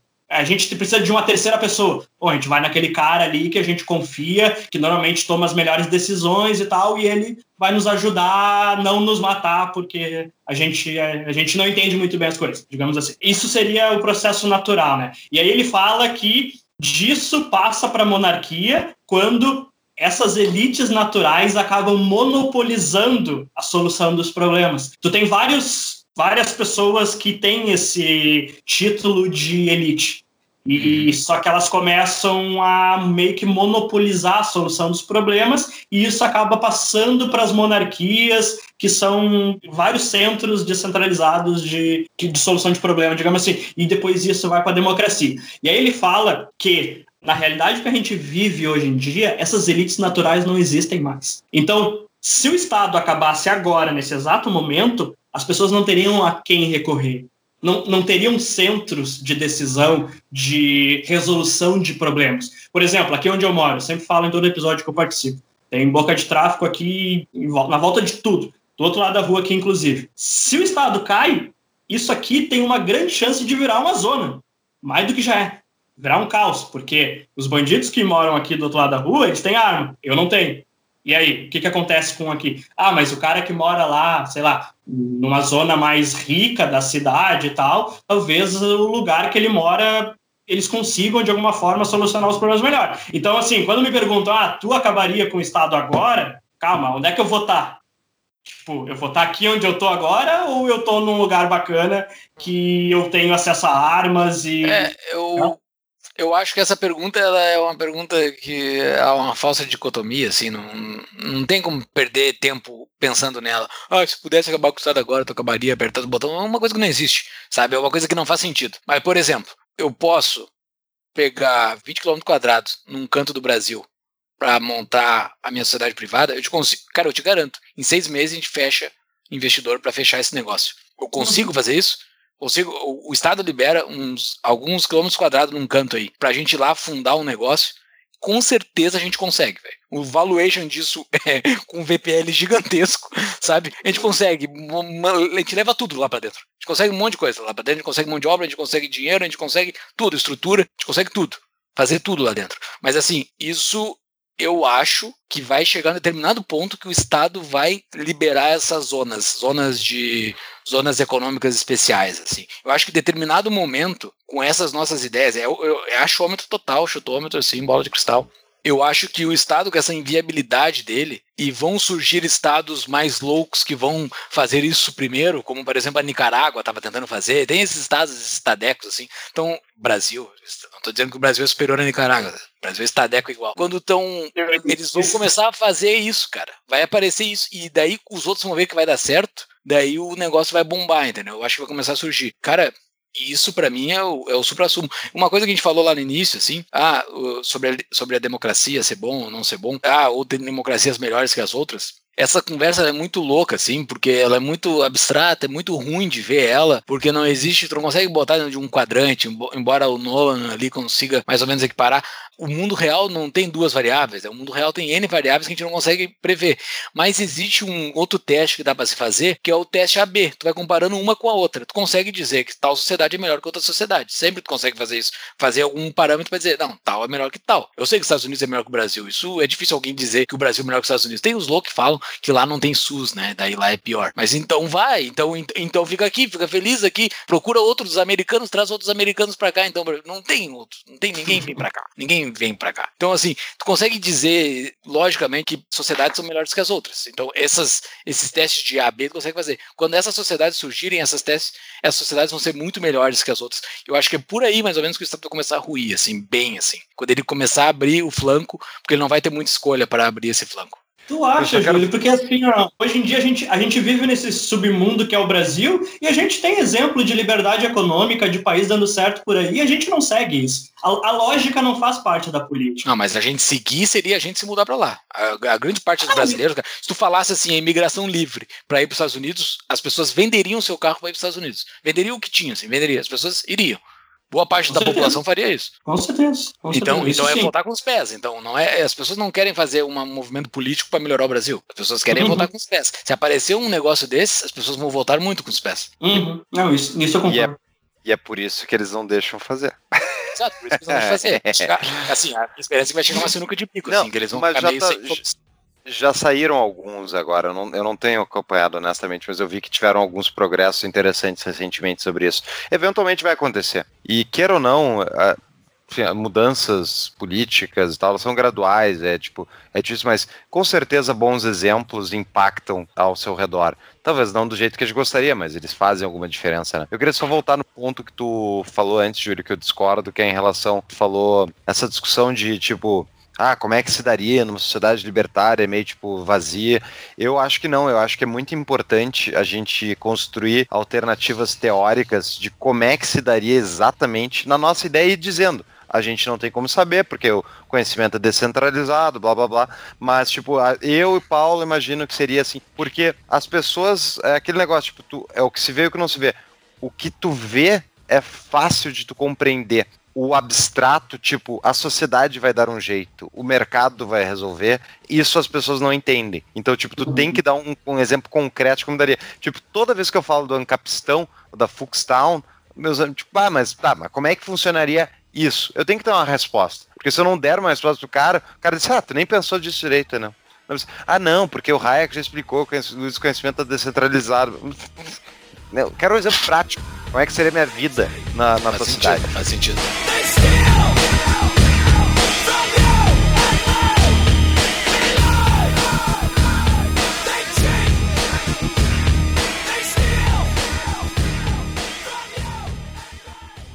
Bom, pessoal, eu acho que bah, a gente massacrou o tema democracia e eu não, eu honestamente, certamente tem mais coisas a serem ditas, mas tipo, eu acho que é importante a gente falar, né, que pô, a gente chegou aqui, episódio 100, parte 2 do episódio 100 do Tapa, né? Pensar que são 100 semanas seguidas de programa saindo 101. pra fora. 101, exatamente. Sem parar. Que produtividade a nossa, hein? Meus parabéns pra nós.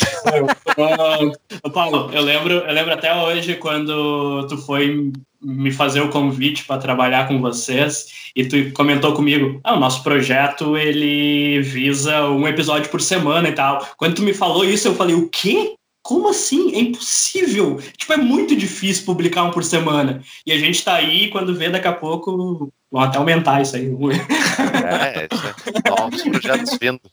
O Tapa tá, o Tapa tá crescendo e é muito graças aos nossos apoiadores, muito, muito mesmo. Pessoas que estão comprando os livros que a gente indica, a quem está usando os patrocínios das nossas empresas apoiadoras. Então, nós, pelo menos o meu, muito obrigado a todos vocês que ajudam a gente a querer seguir adiante, porque é difícil.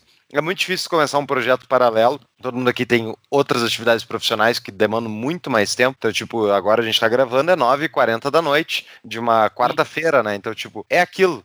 Construa a sociedade que tu quer ver. Tipo, a sociedade que eu quero ver tem o tapa, então eu tô aqui construindo e eu enxergo nisso um projeto que traz valor não só para mim, mas depois de tantos relatos, né? Tanta gente que diz, pá, muito obrigado, trouxe. Então, tipo, isso não, isso é para mim uma dose de otimismo sempre Exato. que vem alguém diz. Isso aí, tipo, me reenergiza assim, vai mais, vai dar mais, entendeu? Exato. E isso que a gente construiu nessas 101 semanas aí, surgiu um ambiente assim em torno do Tapa que é um negócio que essa sociedade privada, sabe-se lá o que, que vai surgir disso tudo no futuro, mas é um do nosso grupinho do Telegram, tem um monte de gente se conectando, espalhada por todo o Brasil e pessoas do mundo que moram na mesma cidade, estão tocando projetos juntos já, espalhando a liberdade, pessoas que juntaram dinheirinho aqui, querem ajudar o Tapa também para fazer o negócio crescer. Então, o negócio se retroalimenta, assim, essa comunidade, boas pessoas, pessoas de, de boa intenção e de boa de boa ética, assim, pessoas que, que creem que têm essa mesma linguagem. Um negócio de tu querer a liberdade, as pessoas, tu sabe que elas têm o mesmo propósito que tu, né? Então elas estão com a mesma linguagem que tu, elas querem fazer as coisas. Então, aparentemente, o nosso futuro é bastante bacana, assim. E as pessoas que estão com a gente estão participando muito desse, desse, desse nosso futuro. Agradecer a todos eles, assim, todos, todo mundo, o pessoal que apoia, o pessoal que curte as nossas coisas lá, que compartilha, o pessoal que, que sei lá, que nunca entrou como nosso apoiador, mas que está sempre lá fazendo a sua postagem nos stories lá quando a gente lança um episódio. Ah, isso nos ajuda demais, você não faz ideia como isso nos ajuda. As pessoas que mandam mensagem pra gente nos stories do, do Instagram, que o Thiago conversa por horas lá também. É, é muito engraçado acompanhar aquelas conversas aí, as pessoas descobrindo várias coisas dentro do, dentro do Instagram do Tapa, as pessoas que nos compartilham no Twitter, tá nos ajudando bastante, que o nosso Twitter tá crescendo. Quem está comentando no YouTube, isso é um, um universo que eu não conhecia, eu não sabia que existia. Eu, eu consumo bastante YouTube, só que eu nunca comentava em vídeo do YouTube. E agora que eu tô vendo que as pessoas comentam e surgem várias conversas dentro dos vídeos do YouTube. Cara, sim, só tenho que agradecer muito a todo mundo que está interagindo com a gente. Obrigado que o nosso, o nosso MVP lá foi validado com sucesso. É verdade. Exatamente. Esse ano a gente falta ainda alguns meses aí, mas nossas projeções estão sendo todas alcançadas, felizmente. A gente está tendo bastante sucesso e pensar que faz quase um ano já que a gente se reuniu na casa do Paulo para fazer uma reunião, para projetar esse ano, para, enfim, para o caminho que a gente ia seguir, na verdade, né? E, e é legal ver como tudo isso está sendo de fato alcançado e muito além do que a gente planejou, né? E agora a gente nem, enfim, a gente nem abriu isso ainda e, e vai continuar um pouco fechado, mas a gente está com novos projetos também que em breve vão ser lançados e agradecer também indo no mesmo na mesma direção que vocês agradecer os apoiadores. Talvez para a galera ali seja algo simples mas para nós faz bastante diferença. Seria muito difícil continuar esse projeto sem todo o apoio sem toda a ajuda dessa galera. Então obrigado e vamos em frente Vamos construir a nossa pátria, pessoal. É esse o objetivo. Vamos construir um lugar que todos nós podemos ser livres desses Exatamente. parasitas desgraçados. Exatamente. Tá bom? Valeu então, pessoal. Feito. Até, a próxima. Abraço. Valeu. Abraço. Abração. tchau tchau